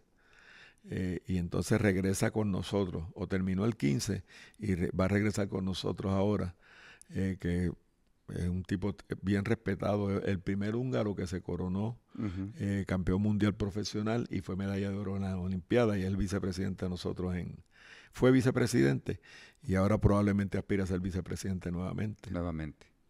O sea que se está, se está como que reforzando y poniendo cada vez Sí. más fuerte la Organización Mundial Sí, y renovándola porque ya yo tengo 74 años, No, hermano, estás ya pesan. Estás chavo, pues tiene la edad de mi papá.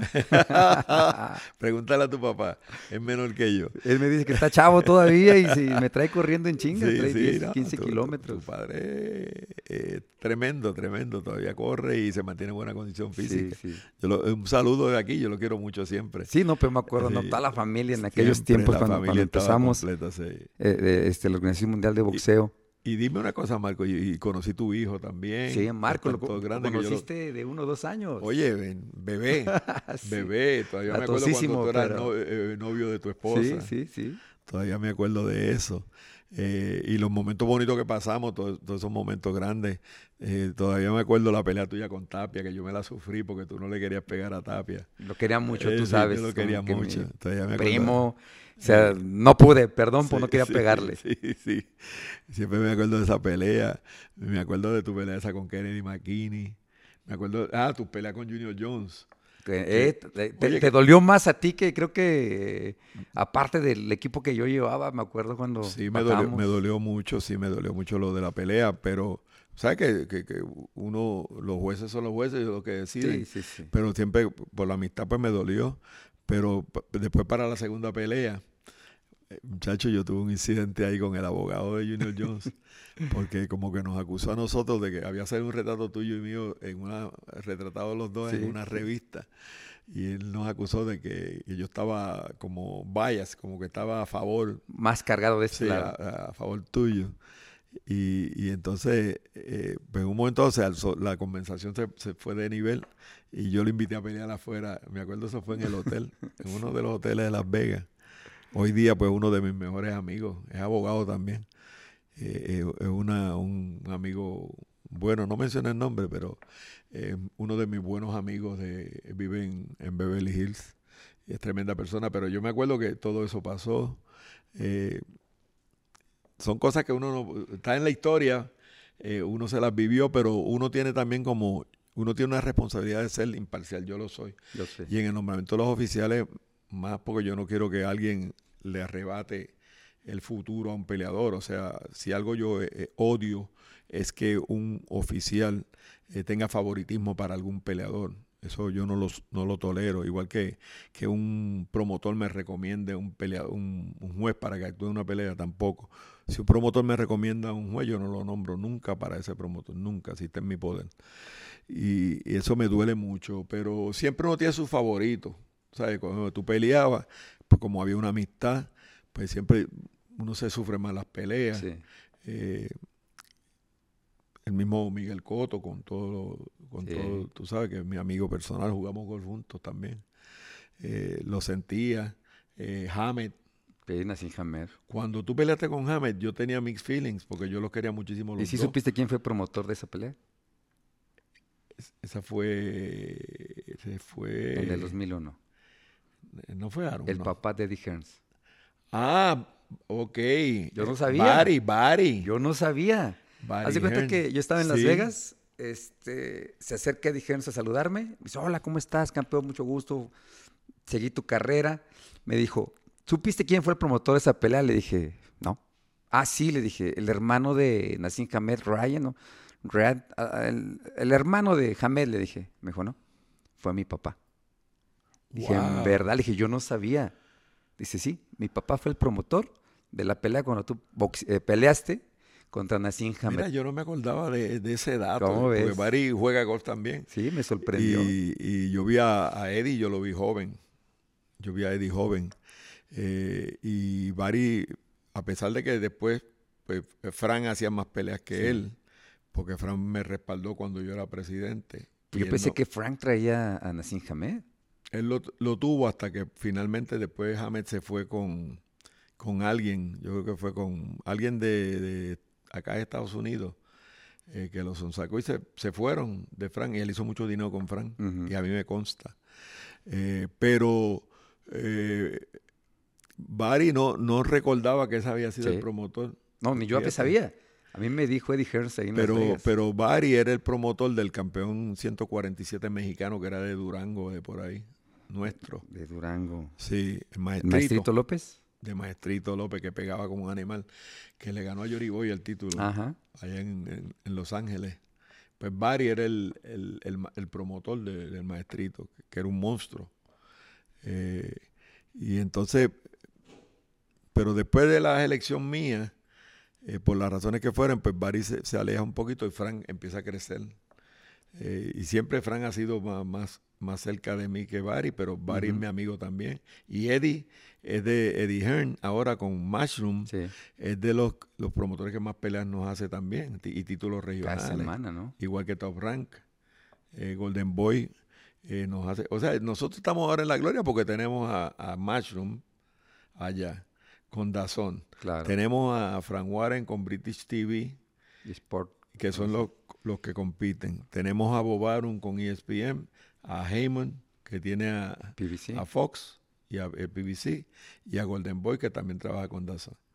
Así Sí. que, imagínate, tenemos el, tenemos el ¿Te mundo. imaginaste? Sí, que ibas a nunca- llegar, no, que ibas a llegar a a tener imaginar, acuérdate. campeones de estos, de, de esos rangos? No, no, en la vida, recuerda, Marco, el boxeo antes era diferente, porque antes un promotor era enemigo del otro. Sí.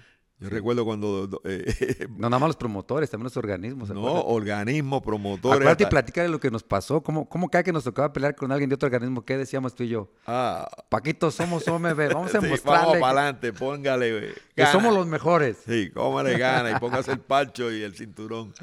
Y yo, ah, eso te lo debo, el cinturón que sacaste en la pelea de James. James no sacó el de él. No, no, no. lo trajo y James había sido campeón de nosotros. Y lo habíamos ayudado muchísimo porque él se supone que peleara con Juan Manuel Márquez. Sí. Que Juan Manuel siempre me lo recuerda y Nacho, que le mando saludos a los dos, que lo quiero muchísimo. Que Juan Manuel estuvo esperando para pelear con James. Y entonces hicimos una asamblea en Puerto Rico y entonces aprobamos que Hamed peleara con el campeón del consejo, unificara, que fue una pelea que hizo en Connecticut, Sí. que parecía de lucha libre sí. que se, se revolcaron por el piso. Fue la, de las peores peleas que yo he visto en mi vida. Y entonces nunca quiso pelear con, él nunca quiso pelear con Juan Manuel Márquez.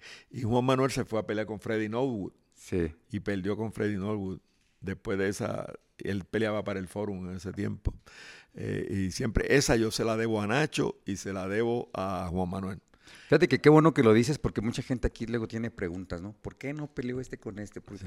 Y eso que tú dices, pues yo no lo sabía. Yo no sabía que había sucedido eso que... Una, una convención que hicimos y traímos a todos los representantes de los países. Eh, y Hamed era poderoso en ese tiempo también, porque imagínate, europeo. El hermano, ¿no? Era el que fungía por él. El hermano era, no, en ese tiempo todavía él estaba con Warren. Ok. En ese tiempo estaba con Warren todavía, yo creo. Eh, estaba por irse, pero yo creo que todavía estaba atado a Warren. Y entonces, pero eh, no me acuerdo el nombre del consejo, del campeón del consejo en ese tiempo, pero fue una pelea horrible. Fue en, fue en no fue- Parecía lucha. no, fue en Michigan esa pelea. Parecía lucha en lugar de pelea. Sí, eso fue en Michigan esa pelea. Y parecía lucha libre. Y pelea horrible, pero horrible. Y eh, siempre recuerdo, y, y siempre, pues, o sea, uno es ser humano y, siempre uno tiene que reconocer sus errores.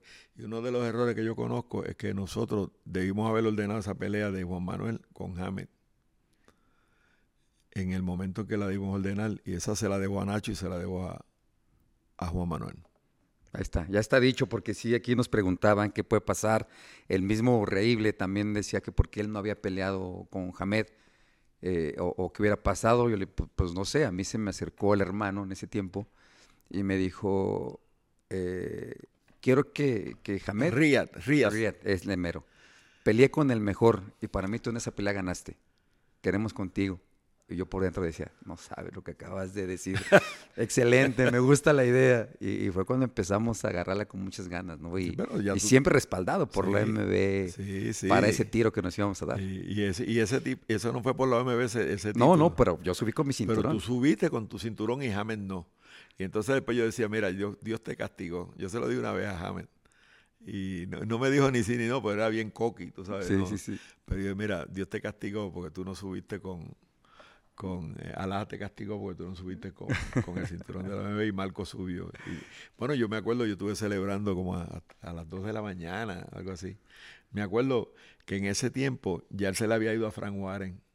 Ujú. Y Frank Warren me llama, porque Frank Warren siempre decía que tú le ganabas a Hamed.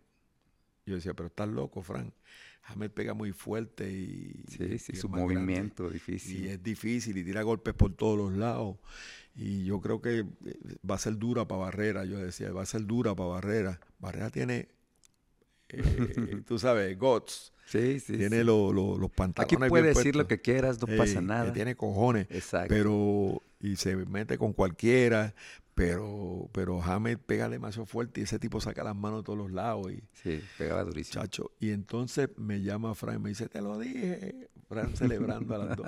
Además, estaba amaneciendo allá y para mí era como las dos de la mañana, yo algo así. Y entonces celebrando que tú le habías ganado. ¿Tú peleaste para Fran Warren?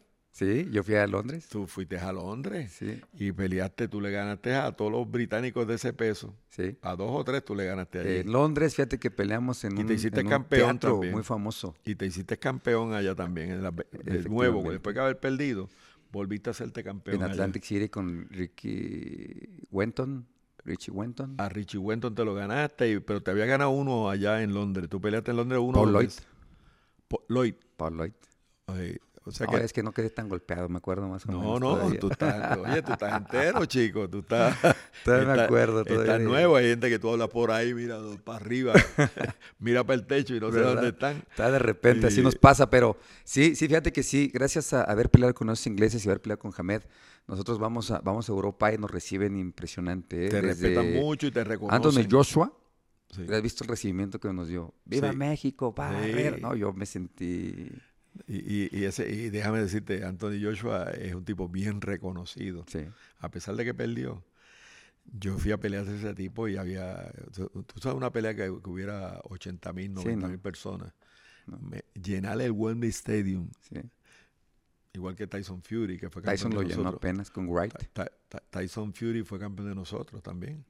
Él le ganó a Klitschko. Ay, no más. Mira, él fue el mandatorio de nosotros para Klitschko. Igual que Usyk fue el mandatorio para Joshua. Mira cómo estamos nosotros los heavyweight. Pues sí. Entonces Tyson tuvo que renunciar por unos problemas personales que tuvo. Y entonces ahí peleó Joseph Parker con Andy Ruiz. Sí, efectivamente. Y Ruiz se estaba ganando a Joseph Parker y entonces se quedó sin gasolina y Parker se lo...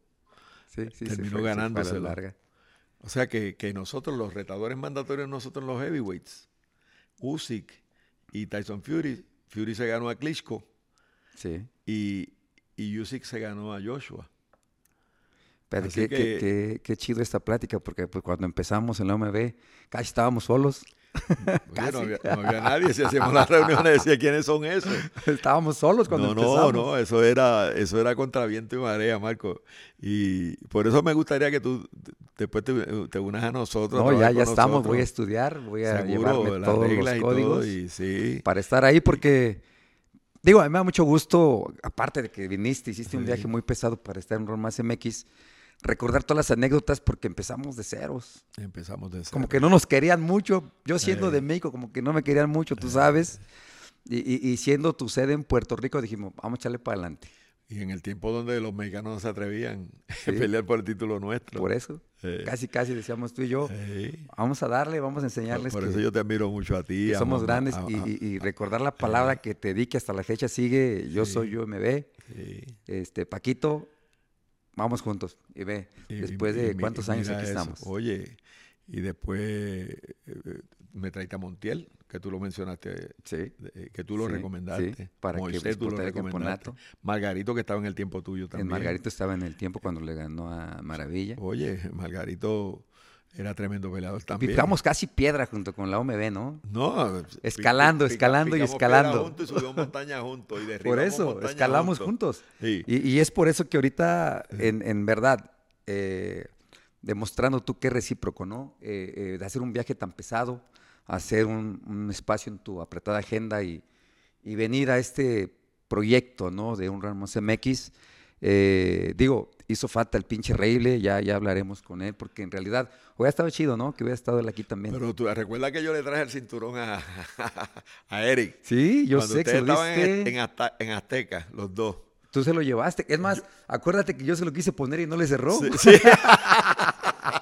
Que te dije, Estaba gordito te el dijiste, Eric. ciérralo, te dije, pues. Paquito no cierra, le Estaba faltaba un gordito el Eric, sí, pero él eh, había que dárselo y él se lo ganó, pero y no era culpa de él, No, realmente no, era no, la política que había, tú sabes, la Guerra Fría, ponlo la Guerra Fría. Efectivamente, ¿no? Se acabó la el muro de Berlín y nosotros tomamos el muro de Berlín acá en el boxeo. también. Efectivamente. Y gracias a Dios, pues ahora somos grandes amigos. eh, eh, Sí, el sí, le faltaba y la un cacho así de, de, de acuerdo. Sí, so- somos pues, grandes amigos, panza, pero yo recuerdo, yo recuerdo cuando le iba a poner el cinturón que él va a ver esto. Sí. O sea, Eric, tú vas a ver esto, así es que, así es que, y eso fue una verdad. No te, Sí. El cinturón no te era No le cerraba, tú Se lo traemos sabes. pequeño porque pensamos que todavía estaba.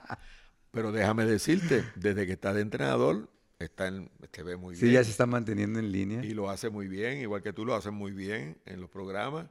Eh, me gusta como entrenador, como da las instrucciones, todas esas cosas. Él- Todo va cambiando. todo cambia y, y la gente se ajusta.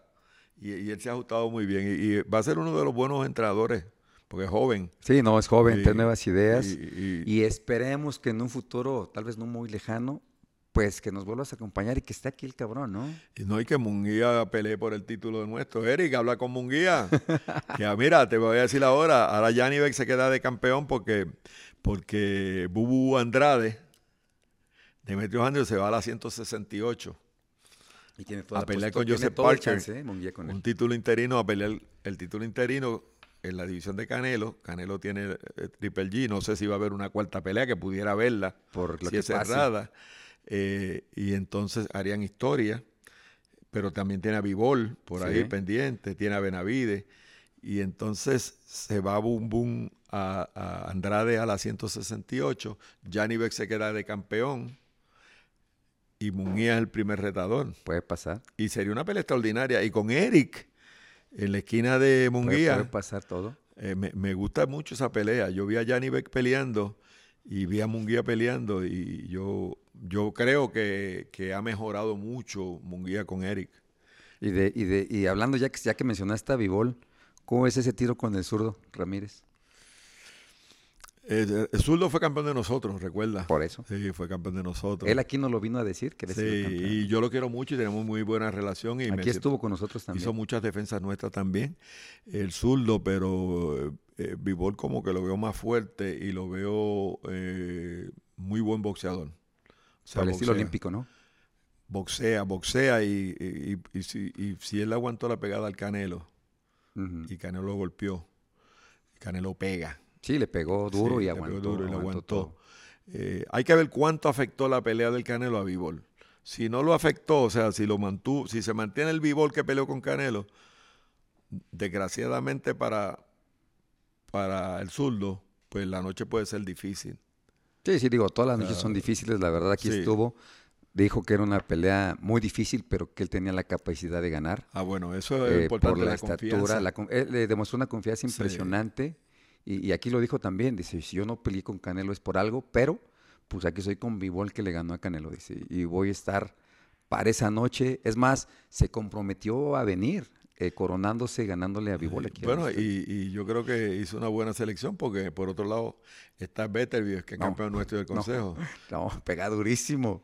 Que ese- eh, con ese yo no, los míos, cuando yo era, estaba en ese de manager y de, y de promotor, con ese los míos no pegaban, no peleaban. Solo a Smith le- lo- nunca le habían mandado a la lona. No, fue una cosa tremenda. Eso fue una cosa tremenda. Y Joe Smith pega también fuerte. Y nunca le habían mandado a la lona. No, nunca en su vida. Y, y fuerte, Joe Smith es un tipo fuerte. Y ahora va a pelear con Anthony Yard. Esa pelea va a ser un choque de trenes. El primero que se dé, gana. El ruso boxea también. Eh, Beterbiev boxea. Yo recuerdo cuando Kovalev era campeón nuestro, eh, eh, Beterbiev tenía poquitas peleas, estaba peleando, en, él vive en Canadá, estaba haciendo carrera en Canadá y, y vive, creo que se quedó en Canadá. Y, y Beterbiev eh, quería pelear, eh, mi- Ivonne Mitchell me hablaba para ponerla a Beterbiev de mandatorio de, de Kovalev, Ujú. pero esa gente nunca quiso pelear con él. O sea, No, la gente de Kovalev de Meneven nunca quisieron pelear a, a, a, a Kovalev con Beterbiev. Y ahora yo me doy cuenta. Y yo me acuerdo cuando peleó con el otro que era ucraniano, que era buen campeón, eh, que también él le ganó el, el- lo ganó una pelea por el título, le ganó y lo, y lo noqueó. Eh, A Joe Smith lo noqueó. Él había, no había lucido bien, bien en la pelea antes de, antes de la pelea de, de Joe Smith, él no había lucido tan bien como lució en esta pelea y había lucido en la otra con el ucraniano. Pero ese es uno que yo no, yo, Zurdo hizo una buena selección. O sea, Bivol con Beterbiev es una pelea dura para Bivol. Sí. Yo también pienso lo mismo. Sí. Aparte, ahorita Smith acaba de, de- de ganar la eliminatoria para ser retador de Beterbiev. Yo me esperaría, ¿no? O como ves, a- Eddie Hearns lo mencionó el sábado pasado, No, pero eso no tiene chance. ¿verdad? Pe- Perdónenme, tú sabes, no pongan así, porque en boxeo no hay nada escrito. Pero en papeles, ponlo así, en papel es muy difícil. Complicado. No, el estilo, ve todo. Demasiado difícil, demasiado difícil. Este Pero boxeo esa francés, pelea con Anthony Yard, Sí. como los dos pegan fuerte, son caballos, eh, y, y tienen buena quijada los dos. Va a ser tremenda pelea. Ya está, ya está acordada. Lo que pasa es que alguien de ellos se lesionó, no sé si fue Beterbiev, y pospusieron la pelea un tiempecito más.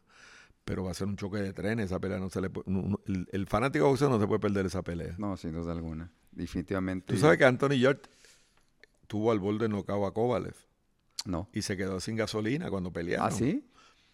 Antes de, antes de pelear con el Canelo, Yard ablandó bastante a, a Kovalev. Kovalev le ganó porque se quedó sin gasolina a Yard. Eh, no había tenido la experiencia y le cambiaron el entrenador. Pero a Yard ya es un hueso duro de roer también. Bien duro de roer. Así que van a ver un choque de trenes ahí. Se esperan buenas peleas, ¿verdad? Antes de Uh, cerrar el año, tal no, vez. no, esas peleas son. Y, igual que Crawford, Crawford Spence. Pelean. Un peleón que todo el mundo quiere ver, pero no se acaban de poner de acuerdo. Todavía no está firmada, ¿verdad? Están como que les tira y aflojo. Están que... todavía ahí, yo tengo mis dudas. Desgraciadamente, tengo mi- por lo que conozco, no lo puedo decir, ¿verdad? Pero tengo mis dudas de que se celebre. Celebre esa pelea. Pero Sí, bueno, nosotros porque- vamos a celebrar la convención, vamos a estar allá. Bueno, Marco, eh, Este, con Eso a round más MX para que nos ponga un estancito por ahí, ¿no? sí, y Eric, Eric tiene que estar ahora, No, Eric. no, definitivamente, ya, ya lo habíamos dicho. Creo que ya le había dicho a la producción que íbamos a ir todos. sí, toda la que ir banda ahí, allá y, y entonces nosotros este- nos encargamos de todo allá. Y efectivamente. Y porque, se van, pues, hacemos los arreglos, one, un One round more- más, un round más. Y yo lo sigo, o sea, yo lo sigo, Eric, yo te sigo, sigo a Marco. Dile por qué carajo dijo que no Y- quería este sí, cabrón no, y al la- lado y de las peleas y las peleas de Eh. ustedes, yo me las viví. Cuando hablan de las diferencias, yo vi- fui parte de eso. Las viviste más cerca que nadie. Sí, las viví y las recuerdo ahora con cariño y, y superado todo eso, Eric. Tú vas para Puerto Rico. No, no lo supera muy bien, Y no Dios quiere que, eh, mira, convence a Munguía que pelee con, que pelee con Ah, por favor, que no se cierre un organismo. Aquí hay más. Sí, y- ¿no? y- no, oye, no, no es que se cierre. Por Es eso, pues aquí hay más. Es que es de que- repente lo quieren llevar por Sí, un no, es que ese es Eric. que- que- Habiendo que hay eh, varios caminos. Mira, Eric es Eric. sí, sí, sí. Ya tú sabes que Eric es Eric. Siempre ha sido así. Sí, sí, sí. Y, pero que lo hemos querido así. Sí, definitivamente. Tan así que lo tengo bien cerquita, imagínate. Creo que somos como, como un matrimonio. Siempre hay problemas, pero al final del día aquí estamos. Bueno, es que la- tú- a veces uno pelea muchísimo con la doña y uno Por la quiere muchísimo. Así es que, y pelea con los hijos. Y, y Sí, no, definitivamente. Es, parte de. Y los hermanos, son familia. Y, pero eh, vamos a esperar, Eric, te esperamos. Tienes dos Puerto Rico, pues, dan Puerto Rico, fechas. 24 al 28 de octubre.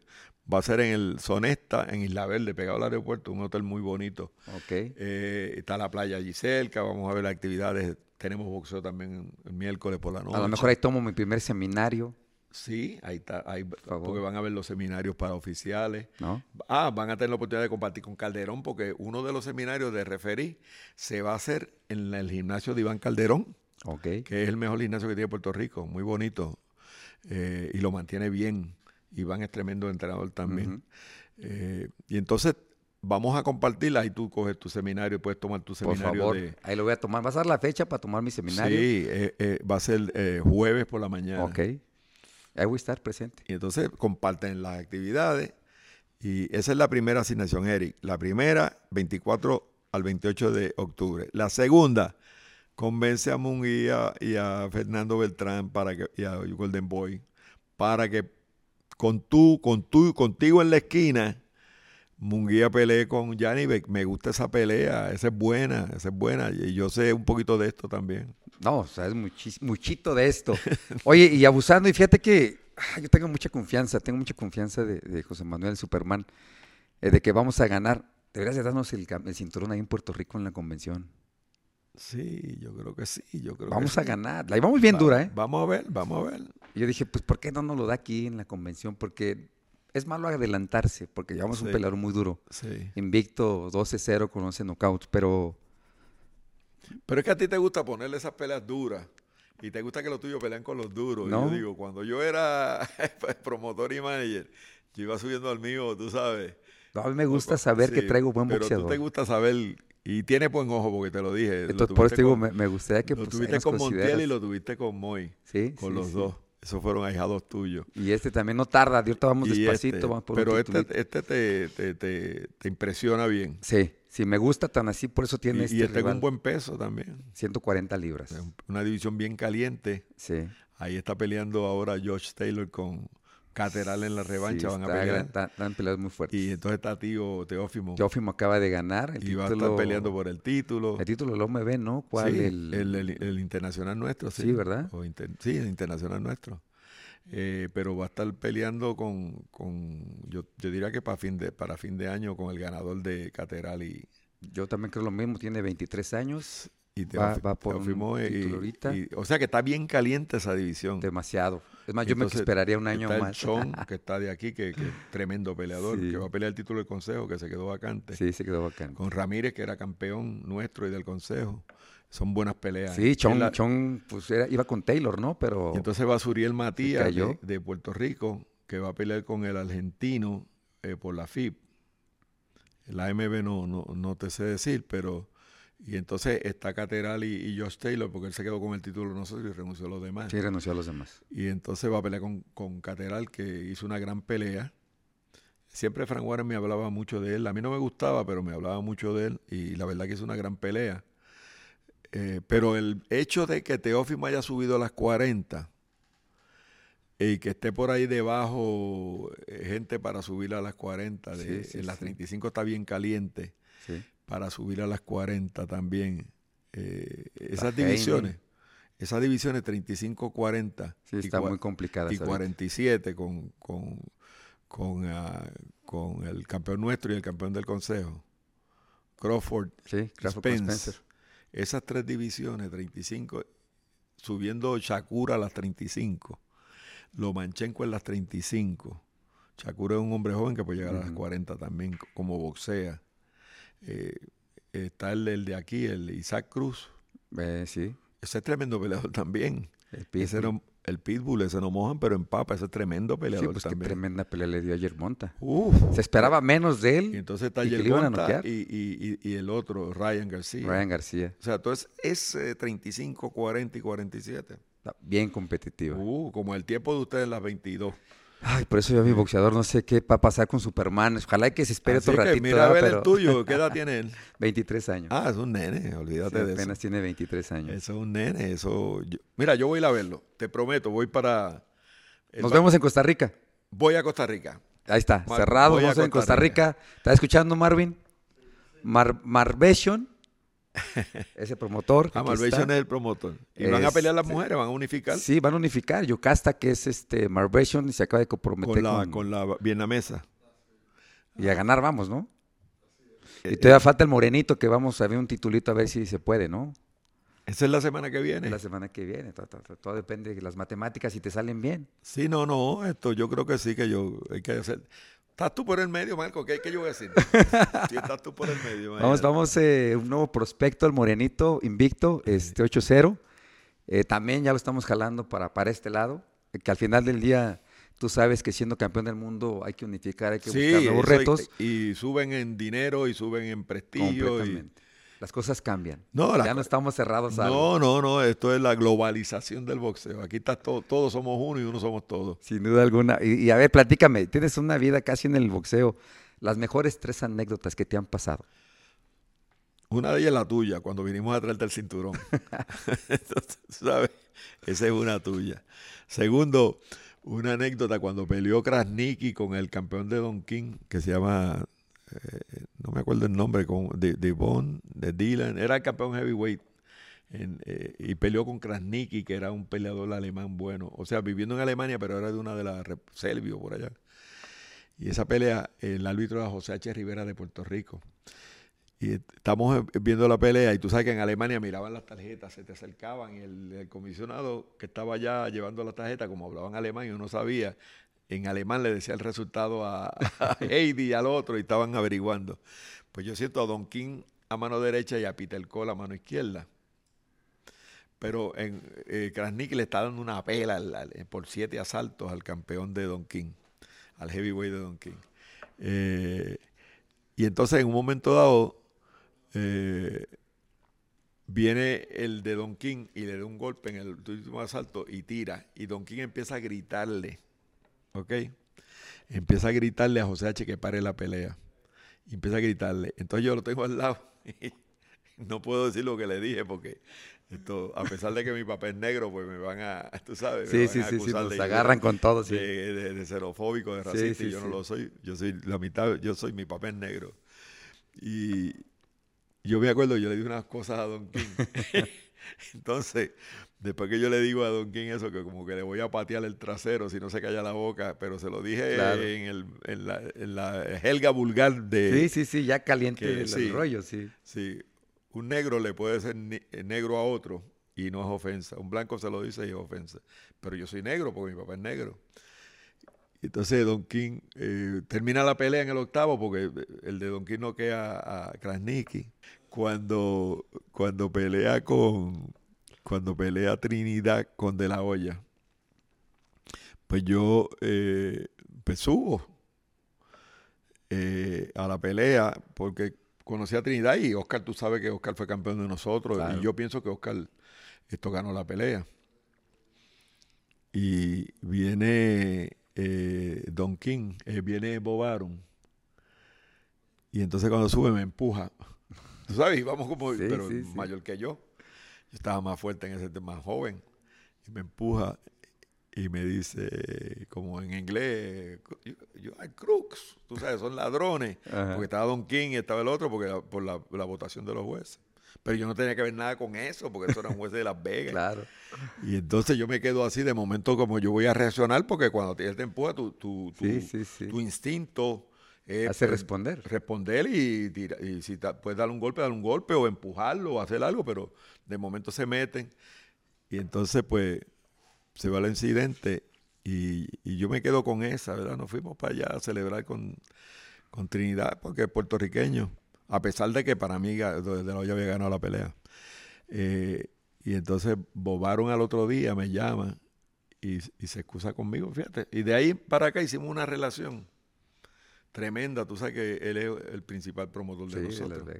Y casi todos sus campeones son nuestros. Eh, pero me llamó a excusarlo y de- yo estaba en su casa y, y tenemos una relación tremenda después de ese incidente. Después de todo lo que ha pasado. después- Yo imagino que has vivido de todo, ¿no? Dentro del boxeo. El boxeo está cabrón y complicado. No, y Todas las tú- vivencias, ¿no? Pero déjame decirte, tú conoces gente muy buena. Sí. O sea, hay gente que son, es una familia. Pero conoces una que son, hay unos ladrones Sí, aquí, sí. malas pagas, que tú, tú sabes que tú dices, pero cómo este, cosas como esas pueden estar en el Pueden boxeo. pasar. Sí, una cosa horrible y, y los hay, los hay, Marco. Y entonces a veces también tú tienes, tú pones mucha fe. Por ejemplo, me- yo sentí mucho el caso de Verdejo, porque él era, le dimos todas las oportunidades, fue campeón Se latino nuestro mencionaba como de los mejores. de los mejores, un muchacho que tenía toda la vida por delante y desgraciadamente pues ocurrió lo que ocurrió. Eso lo, lo lamenté mucho. Eh, que cosas que duelen. Echó a la basura su carrera. No, tiró por la borda, eh, no, no sale más. Y me da pena porque hacíamos muchas actividades que él estaba. Porque él se creó un sitio caliente, duro, fuerte, un barrio duro. Sí. Y, pero era un muchacho o Pero sea, yo, que yo nunca lo esperé. que yo- tú, yo tú- cuando lo leí no creía que él No, no, ni a mí se me hizo difícil. Y no, y, o sea, lo, lo sufrí, sufrí mucho. Y otra cosa es, eh, eh, fíjate, la muerte de Luis Pérez. O sea, que Luis estuvo conmigo todo el tiempo. Yo lo conocí, era Sí, Luis, tu promotor de, amigo. de Daniel La, Cobra- de la Jiménez. Sí, él, cuando Luis anteriormente era el promotor de la Cobra y Sí. posteriormente él se retira de promotor y, Y se, se viene- mete a y la está en el comité de ranking de nosotros. Y Luis era el hombre que andaba conmigo. Yo tengo cerca de 5 millones de millas voladas con American Airlines y Luis tenía casi 4. O sea que la vivíamos en el aire y las pasamos juntos. Me acuerdo cuando me fabricaron el caso en, en Dominicana, que eso afectó mucho a la familia, que eh, trataron de sacarme, tú Ujú. ¿sabes?, de, de la presidencia, un, un, un bill, Sí, sí, que los dieron sí, duro y te eh, señalaban sí. medio feo, ¿no? sí, hijo de su madre, tú sabes, y gracias a Dios que yo eh, me protegió y, y estaba todo y era claro y después la, la persona confesó. Pero ¿por qué Que en eso estuvo, porque, porque ahí estaba envuelto Guzmán, el peleador y su manager. Estuvieron envueltos y, y la señora confesó, eh, la persona que usaron, confesó y dijo lo que le habían pagado y toda esa cosa. Y, y gracias a Dios pues se clarificó todo, pero me afectó mucho. Ah, personal y, y a mi familia. Más en familia, ¿no? Eh, horrible, sí. Eh, una cosa que, o sea, que es como cuando tú tra- tratas de dañar la, la reputación a alguien, es como que, que lo asesina, es como un asesinato. Sí, sí.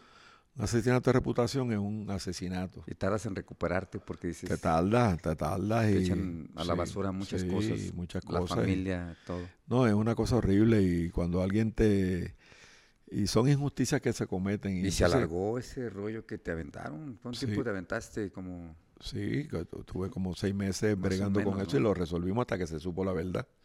A Dios gracias. Y después, pues, yo en Dominicana, pues voy a menudo y, y tú sabes, es una forma de que ellos se han portado muy bien y todo el mundo, pues, reconoce, ¿verdad? Eh, pero que su- sufrí mucho eso. Eso fue, eso fue duro en, en mi, en mi carrera. Eh, y otras cosas que pudieron haber, tú sabes, gente que digo, yo pude haber tomado esta decisión, no la tomé. Eh, por ejemplo, la, la- la- yo, yo siempre decía la revancha de, de Charlo con, con Castaño, Ujú. Que de- de- estuvimos esperando al, al peleador eh, australiano, al hijo de Su, eh, casi un año, cuando pudimos haber ordenado esa revancha, esa, esa pelea mandatoria y después que hicieran la revancha. Cosas como esas eh, que yo digo, son que si yo miro para atrás, yo ahora no haría lo mismo. Aprendizaje, ¿no? Todo Sí. lo que va. Siempre aprendo. Y siempre, Marco, y no- recuerda no aquí, hacerlo. yo llevo aproximadamente 42 años bregando directamente con boxeo en esta en este nivel. Siempre, todos los días, sale alguien que es como los esteroides, que como que está un paso al frente, buscando cómo te, cómo, Sí. cómo te coge de, pen- de pendejo. por- Sí, por sí, cómo minimizar los trabajos que hace y entonces todos los días hay uno nuevo. Y a veces hay gente que, que, pues, que empezaron los otros días en el boxeo y entonces creen que se pueden comer el mundo. Con dos años creen que ya saben más. Sí, ¿no? Y entonces el, el boxeo, mientras más tú estás, más cuenta te das que no sabes nada. No, nada. Tú, es como decías eso, yo solo sé que no sé nada. Pues sí.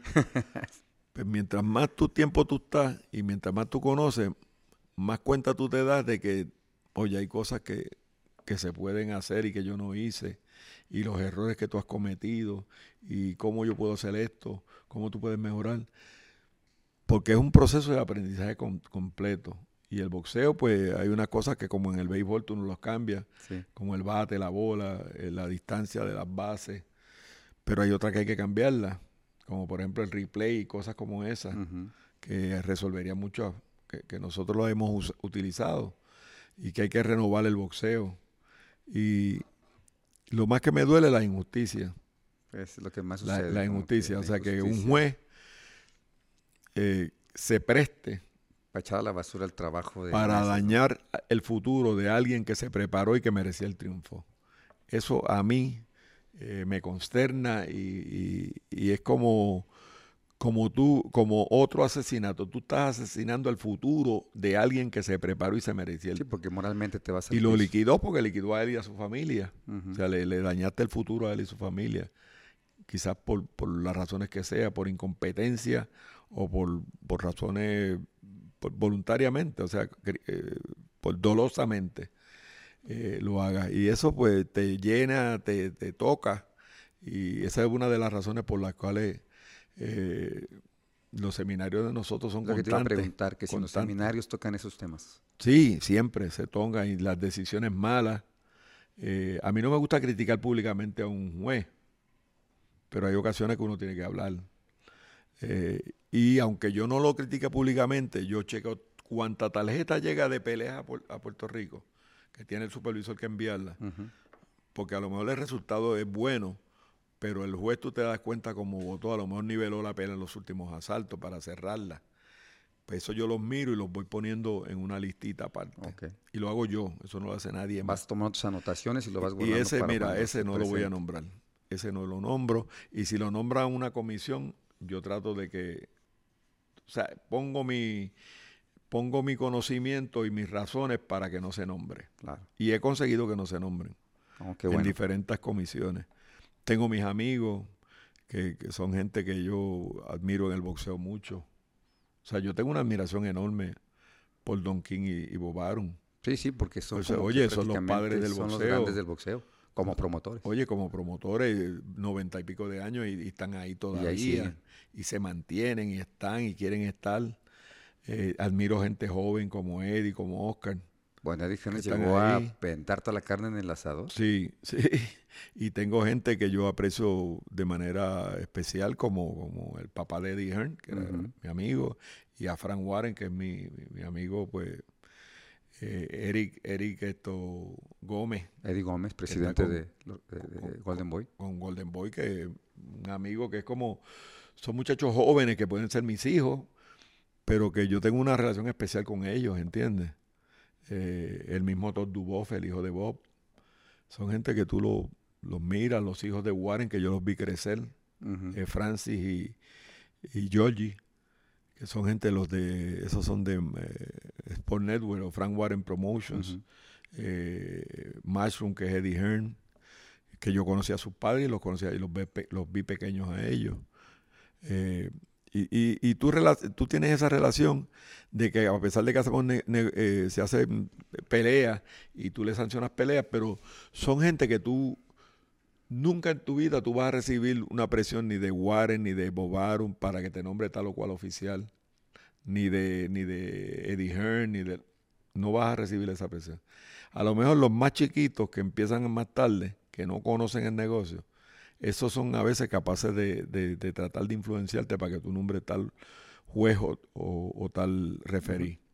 Pero estos con eso no, no tienen problema. Y entonces ellos me respetan, yo los respeto, conozco su rol, ellos tienen que abogar por sus peleadores, yo respeto a los managers que hacen una labor tremenda. Eh, Heyman, yo lo tengo un respeto enorme por él, porque a a- en contra de todo, pues está ahí, se mantiene. Y, y a pesar de que al principio no tuvimos buena, buena relación, pero está haciendo peleas nuestras y, y- y yo reconozco su aportación. Aventó el boxeo de televisión abierta de Estados Unidos. Sí. Nunca eh, se había visto. tiene, tiene, tiene sus méritos y hay que reconocerlo. Y gente que está todos los días por ahí, que uno lo quiere mucho, eh, que están en los más, más- en niveles más Tú bajos. has ganado más amigos que enemigos como presidente. Sí, Porque te muchis- vuelves al no, final del día te muchísimos vuelves más. amigos, ¿no? Los mejores amigos y los peores enemigos. Por eso. te. Poquitos peores, muchísimos mejores. Sí, sí, ese, sí. ese es mi la cuenta que yo he hecho con ambos. Sí, yo creo que por ahí va, ¿no? Pero, Porque- pero lo importante es que el boxeo está fuerte. Eh, hay gente que hace esas comparaciones que tú decías, Eric, de, eh, Marco, que era que si el boxeo anterior era mejor, que si Mohamed Ali, no que puede. si Sugar Ray Leonard y Tommy Herm y Durán y Benítez. Y... El boxeo siempre es bueno. O sea, el boxeo siempre tiene los que son, los que el boxeo necesita. Efectivamente. Y hacen falta dos buenos. Esa pelea de Canelo con Triple G va a ser tremenda pelea. Y una trilogía. Uh, la trio- y puede haber una cuarta.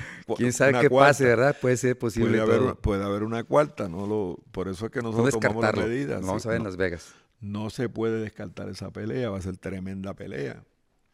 Igual que la pelea de, que a pesar de que yo no la veo en el panorama, pero, pero no la descarto. O sea, no la veo ahora en el futuro cercano, o no está negociada, no están de acuerdo, pero yo no la descarto que la pelea de Spence con Crawford, Ojalá. que eso es una pelea que yo quiero Tremenda ver. pelea que va a salir el mejor de libre por libre. No, ese es, es una pelea que yo quiero ver. Yo también. La estoy esperando y nada más hay negociación y negociación. Y después el ganador subiendo a 54. No, sí, se esperan buenas cosas en el boxeo. Oh, tremenda, Marco. Y va a ser tan bueno cuando el tiempo tuyo de Eric y de, y de Juan Manuel. Juan Manuel y, Ma- y. Y Manny Pacquiao, sí que. Sí, y Paiquao que estaba en ese tiempo tiempo. que dolores de ¿eh? cabeza los cuatro. Oye, era Mohamed. Los estaban- cinco, estaban, efectivamente. estaban todos ahí. Sí. Esos tiempos eran buenos, pero van a venir buenos tiempos Pero también. son etapas, van pasando, Sí. una nueva. Y, y esperemos que, que para la siguiente que nos vamos a reunir, platiquemos de boxeadores nuevos, boricuas, mexicanos, y que haya engresado la Organización Mundial de Boxeo Dios- con lista de mexicanos. Dios te oiga por Puerto Rico. Dios te oiga por Puerto Rico. No, sin duda Te alguna. dije, estamos en la vaca flaca, pero eso Como lo todo. vamos a superar. Como todo, es la Sí, rueda de la fortuna. esa es la estamos onda, arriba, sube y estamos abajo. Y yo creo que nos ha pasado, hemos tenido pocos campeones, seis, para ser exactos, pero nos vamos nivelando, vamos muy bien. Y, y- y reitero, que nos volvamos a ver, Puerto Rico esté colocado arriba, México también, y, y podamos eh, volver a platicar. Pero antes de irnos, pues, que nos platique una anécdota de Wilfredo Gómez, ¿no? Porque Pues fue con el que te iniciaste. Una Ah, anécdota otra- buena, pero algo bueno. Así que digas, eh, ay, Gómez, ¿qué pasó?" Gómez, yo, yo recuerdo, Gómez era tremendo. Gómez nunca permitió que cuando chocan los guantes, que alguien se, lo- se los chocara a él. Él iba arriba. Ok.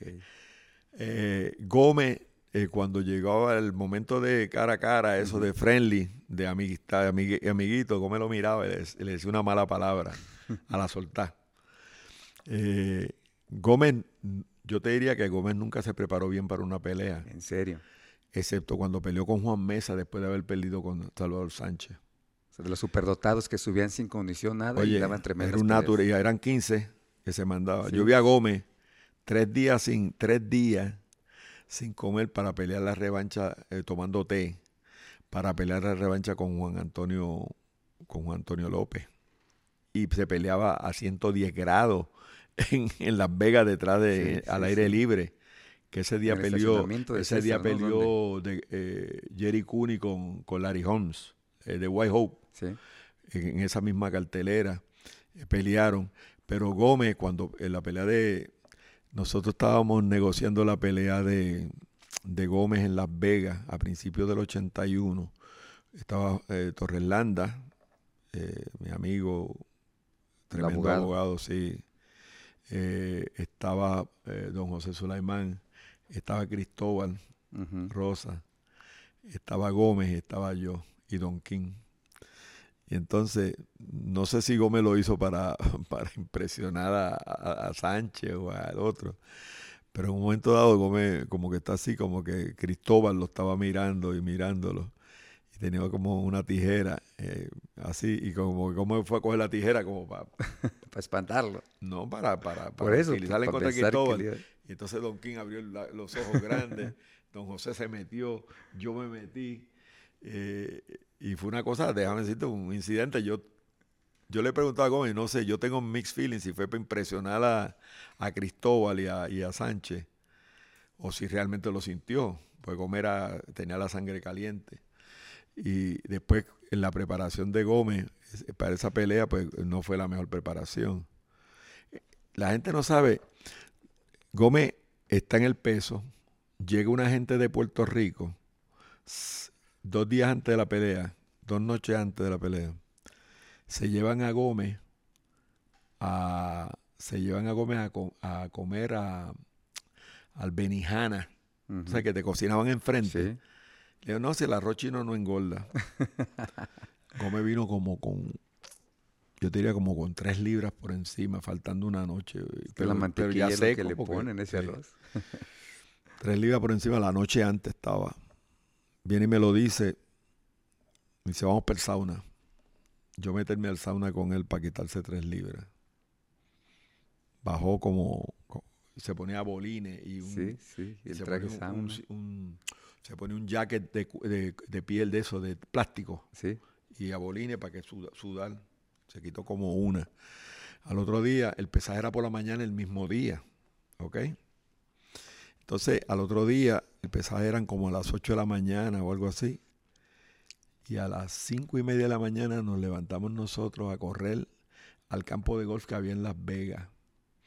Yo di una vuelta para Gómez quitarse el peso. Yo pude subsistir porque había como un, un, un durazno, un me- un melocotón en un palito y tenía un poquito de agrio y me lo pude porque di una vuelta. Y era todo el campo de golf, ¿ok? Para Gómez quitarse el peso, para quitarse las dos, para poder hacer Las las dos 126 libras, libras, por los que se lo llevaron a comer a, Sí, sí, sí. allá, que entre ellos pues había nombres conocidos que yo en su momento te diré personalmente, no quiero mencionarlos aquí Claro. ahora. Y entonces Gómez con todo y con eso subió a la pelea y, y fue como un alivio. Cuando Gómez se pesó, fue como un alivio. Entonces, con la desgracia de que Gómez en el primer asalto, Sánchez le mete la derecha entrando a la barbilla. Le conecta, yo con conté más de 40 golpes fuertes. Gómez se hinchó porque como estaba Sí, un poco sí, deshidratado también. Muy hinchado. Pero Gómez se metió 7 o 8 asaltos después de su a palo limpio. Y había un asalto que Gómez le dio un palo a Sánchez por debajo y por poco lo noquea aquí a Liga. Eh, Padilla ah, cuando eso sucede, pues yo estoy allí casi en la esquina, yo recuerdo que yo tenía mi afro, se me había roto el traje que llevé, que era un traje blanco. ¿Qué podía hacer? Alquilar una etiqueta. Para subir de etiqueta. el- No, no pasó una etiqueta porque era lo más barato.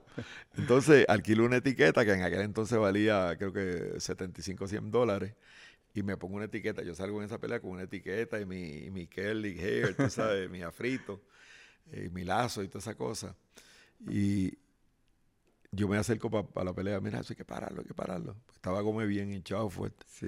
Entonces, como dice, si la paras te mato, tú sabes. Que como las tenía bien puestas. Eh, y entonces en el último asalto, cuando Padilla le dice, Padilla fue referí, y le- el filipino, y le dice a Wilfredo, te voy a dar un asalto, voy a parar la pelea. Eh, No, no, dame un asalto más.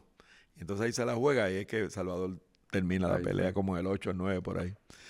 Eh, pero fue una, una cosa tremenda lo que vivimos esa, Buena pelea. en ese momento, pero parte de los culpables fueron los que se llevaron a Gómez A ese tipo de comidas. al Benijana a comer eh, eh, comida hecha allá tepanyaki. Te digo, más mantequilla le ponen ahí al arroz. Chico, y- no, porque lo, lo subieron mucho de peso y entonces perdió confianza, todo. Tú digo, me empezó un poquito frío.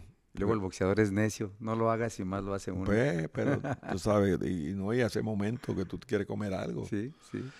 Y entonces, pues, eh, pero eso pasó. Y en su momento yo te voy a decir en Puerto Rico, te voy a señalar. Ahí nos van a platicar en Puerto. Rico. Ya lo escucharon muy bien, porque la verdad eh, nos faltarían horas y horas y horas para platicar con, con Paquito. Hay muchas an- anécdotas que tuvimos, que pasamos eh, y las que has tenido dentro de- de- del boxeo ya en estos, ¿qué? ¿40 años mencionas? 42.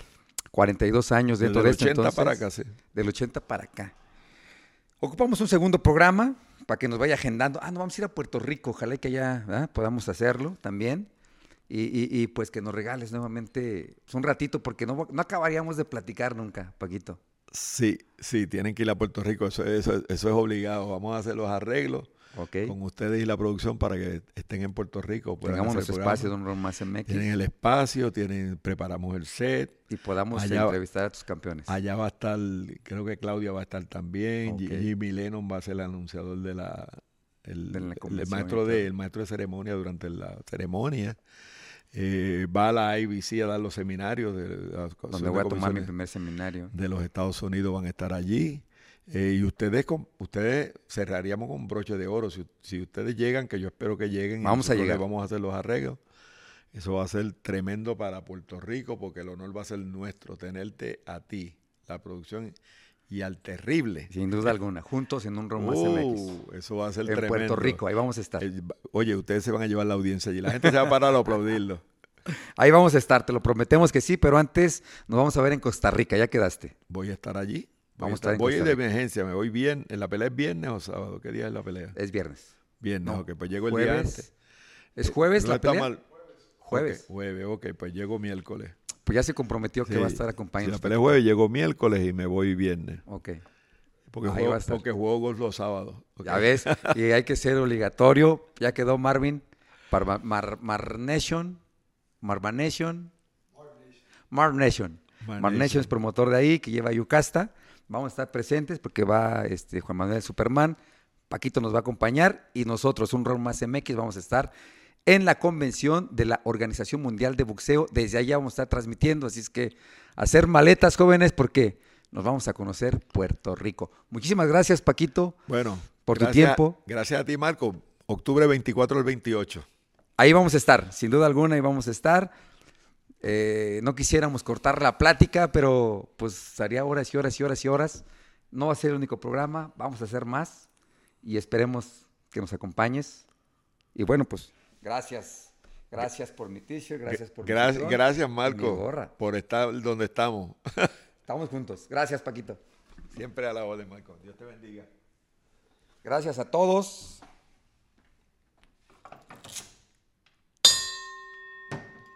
Esto fue un round más MX. Gracias.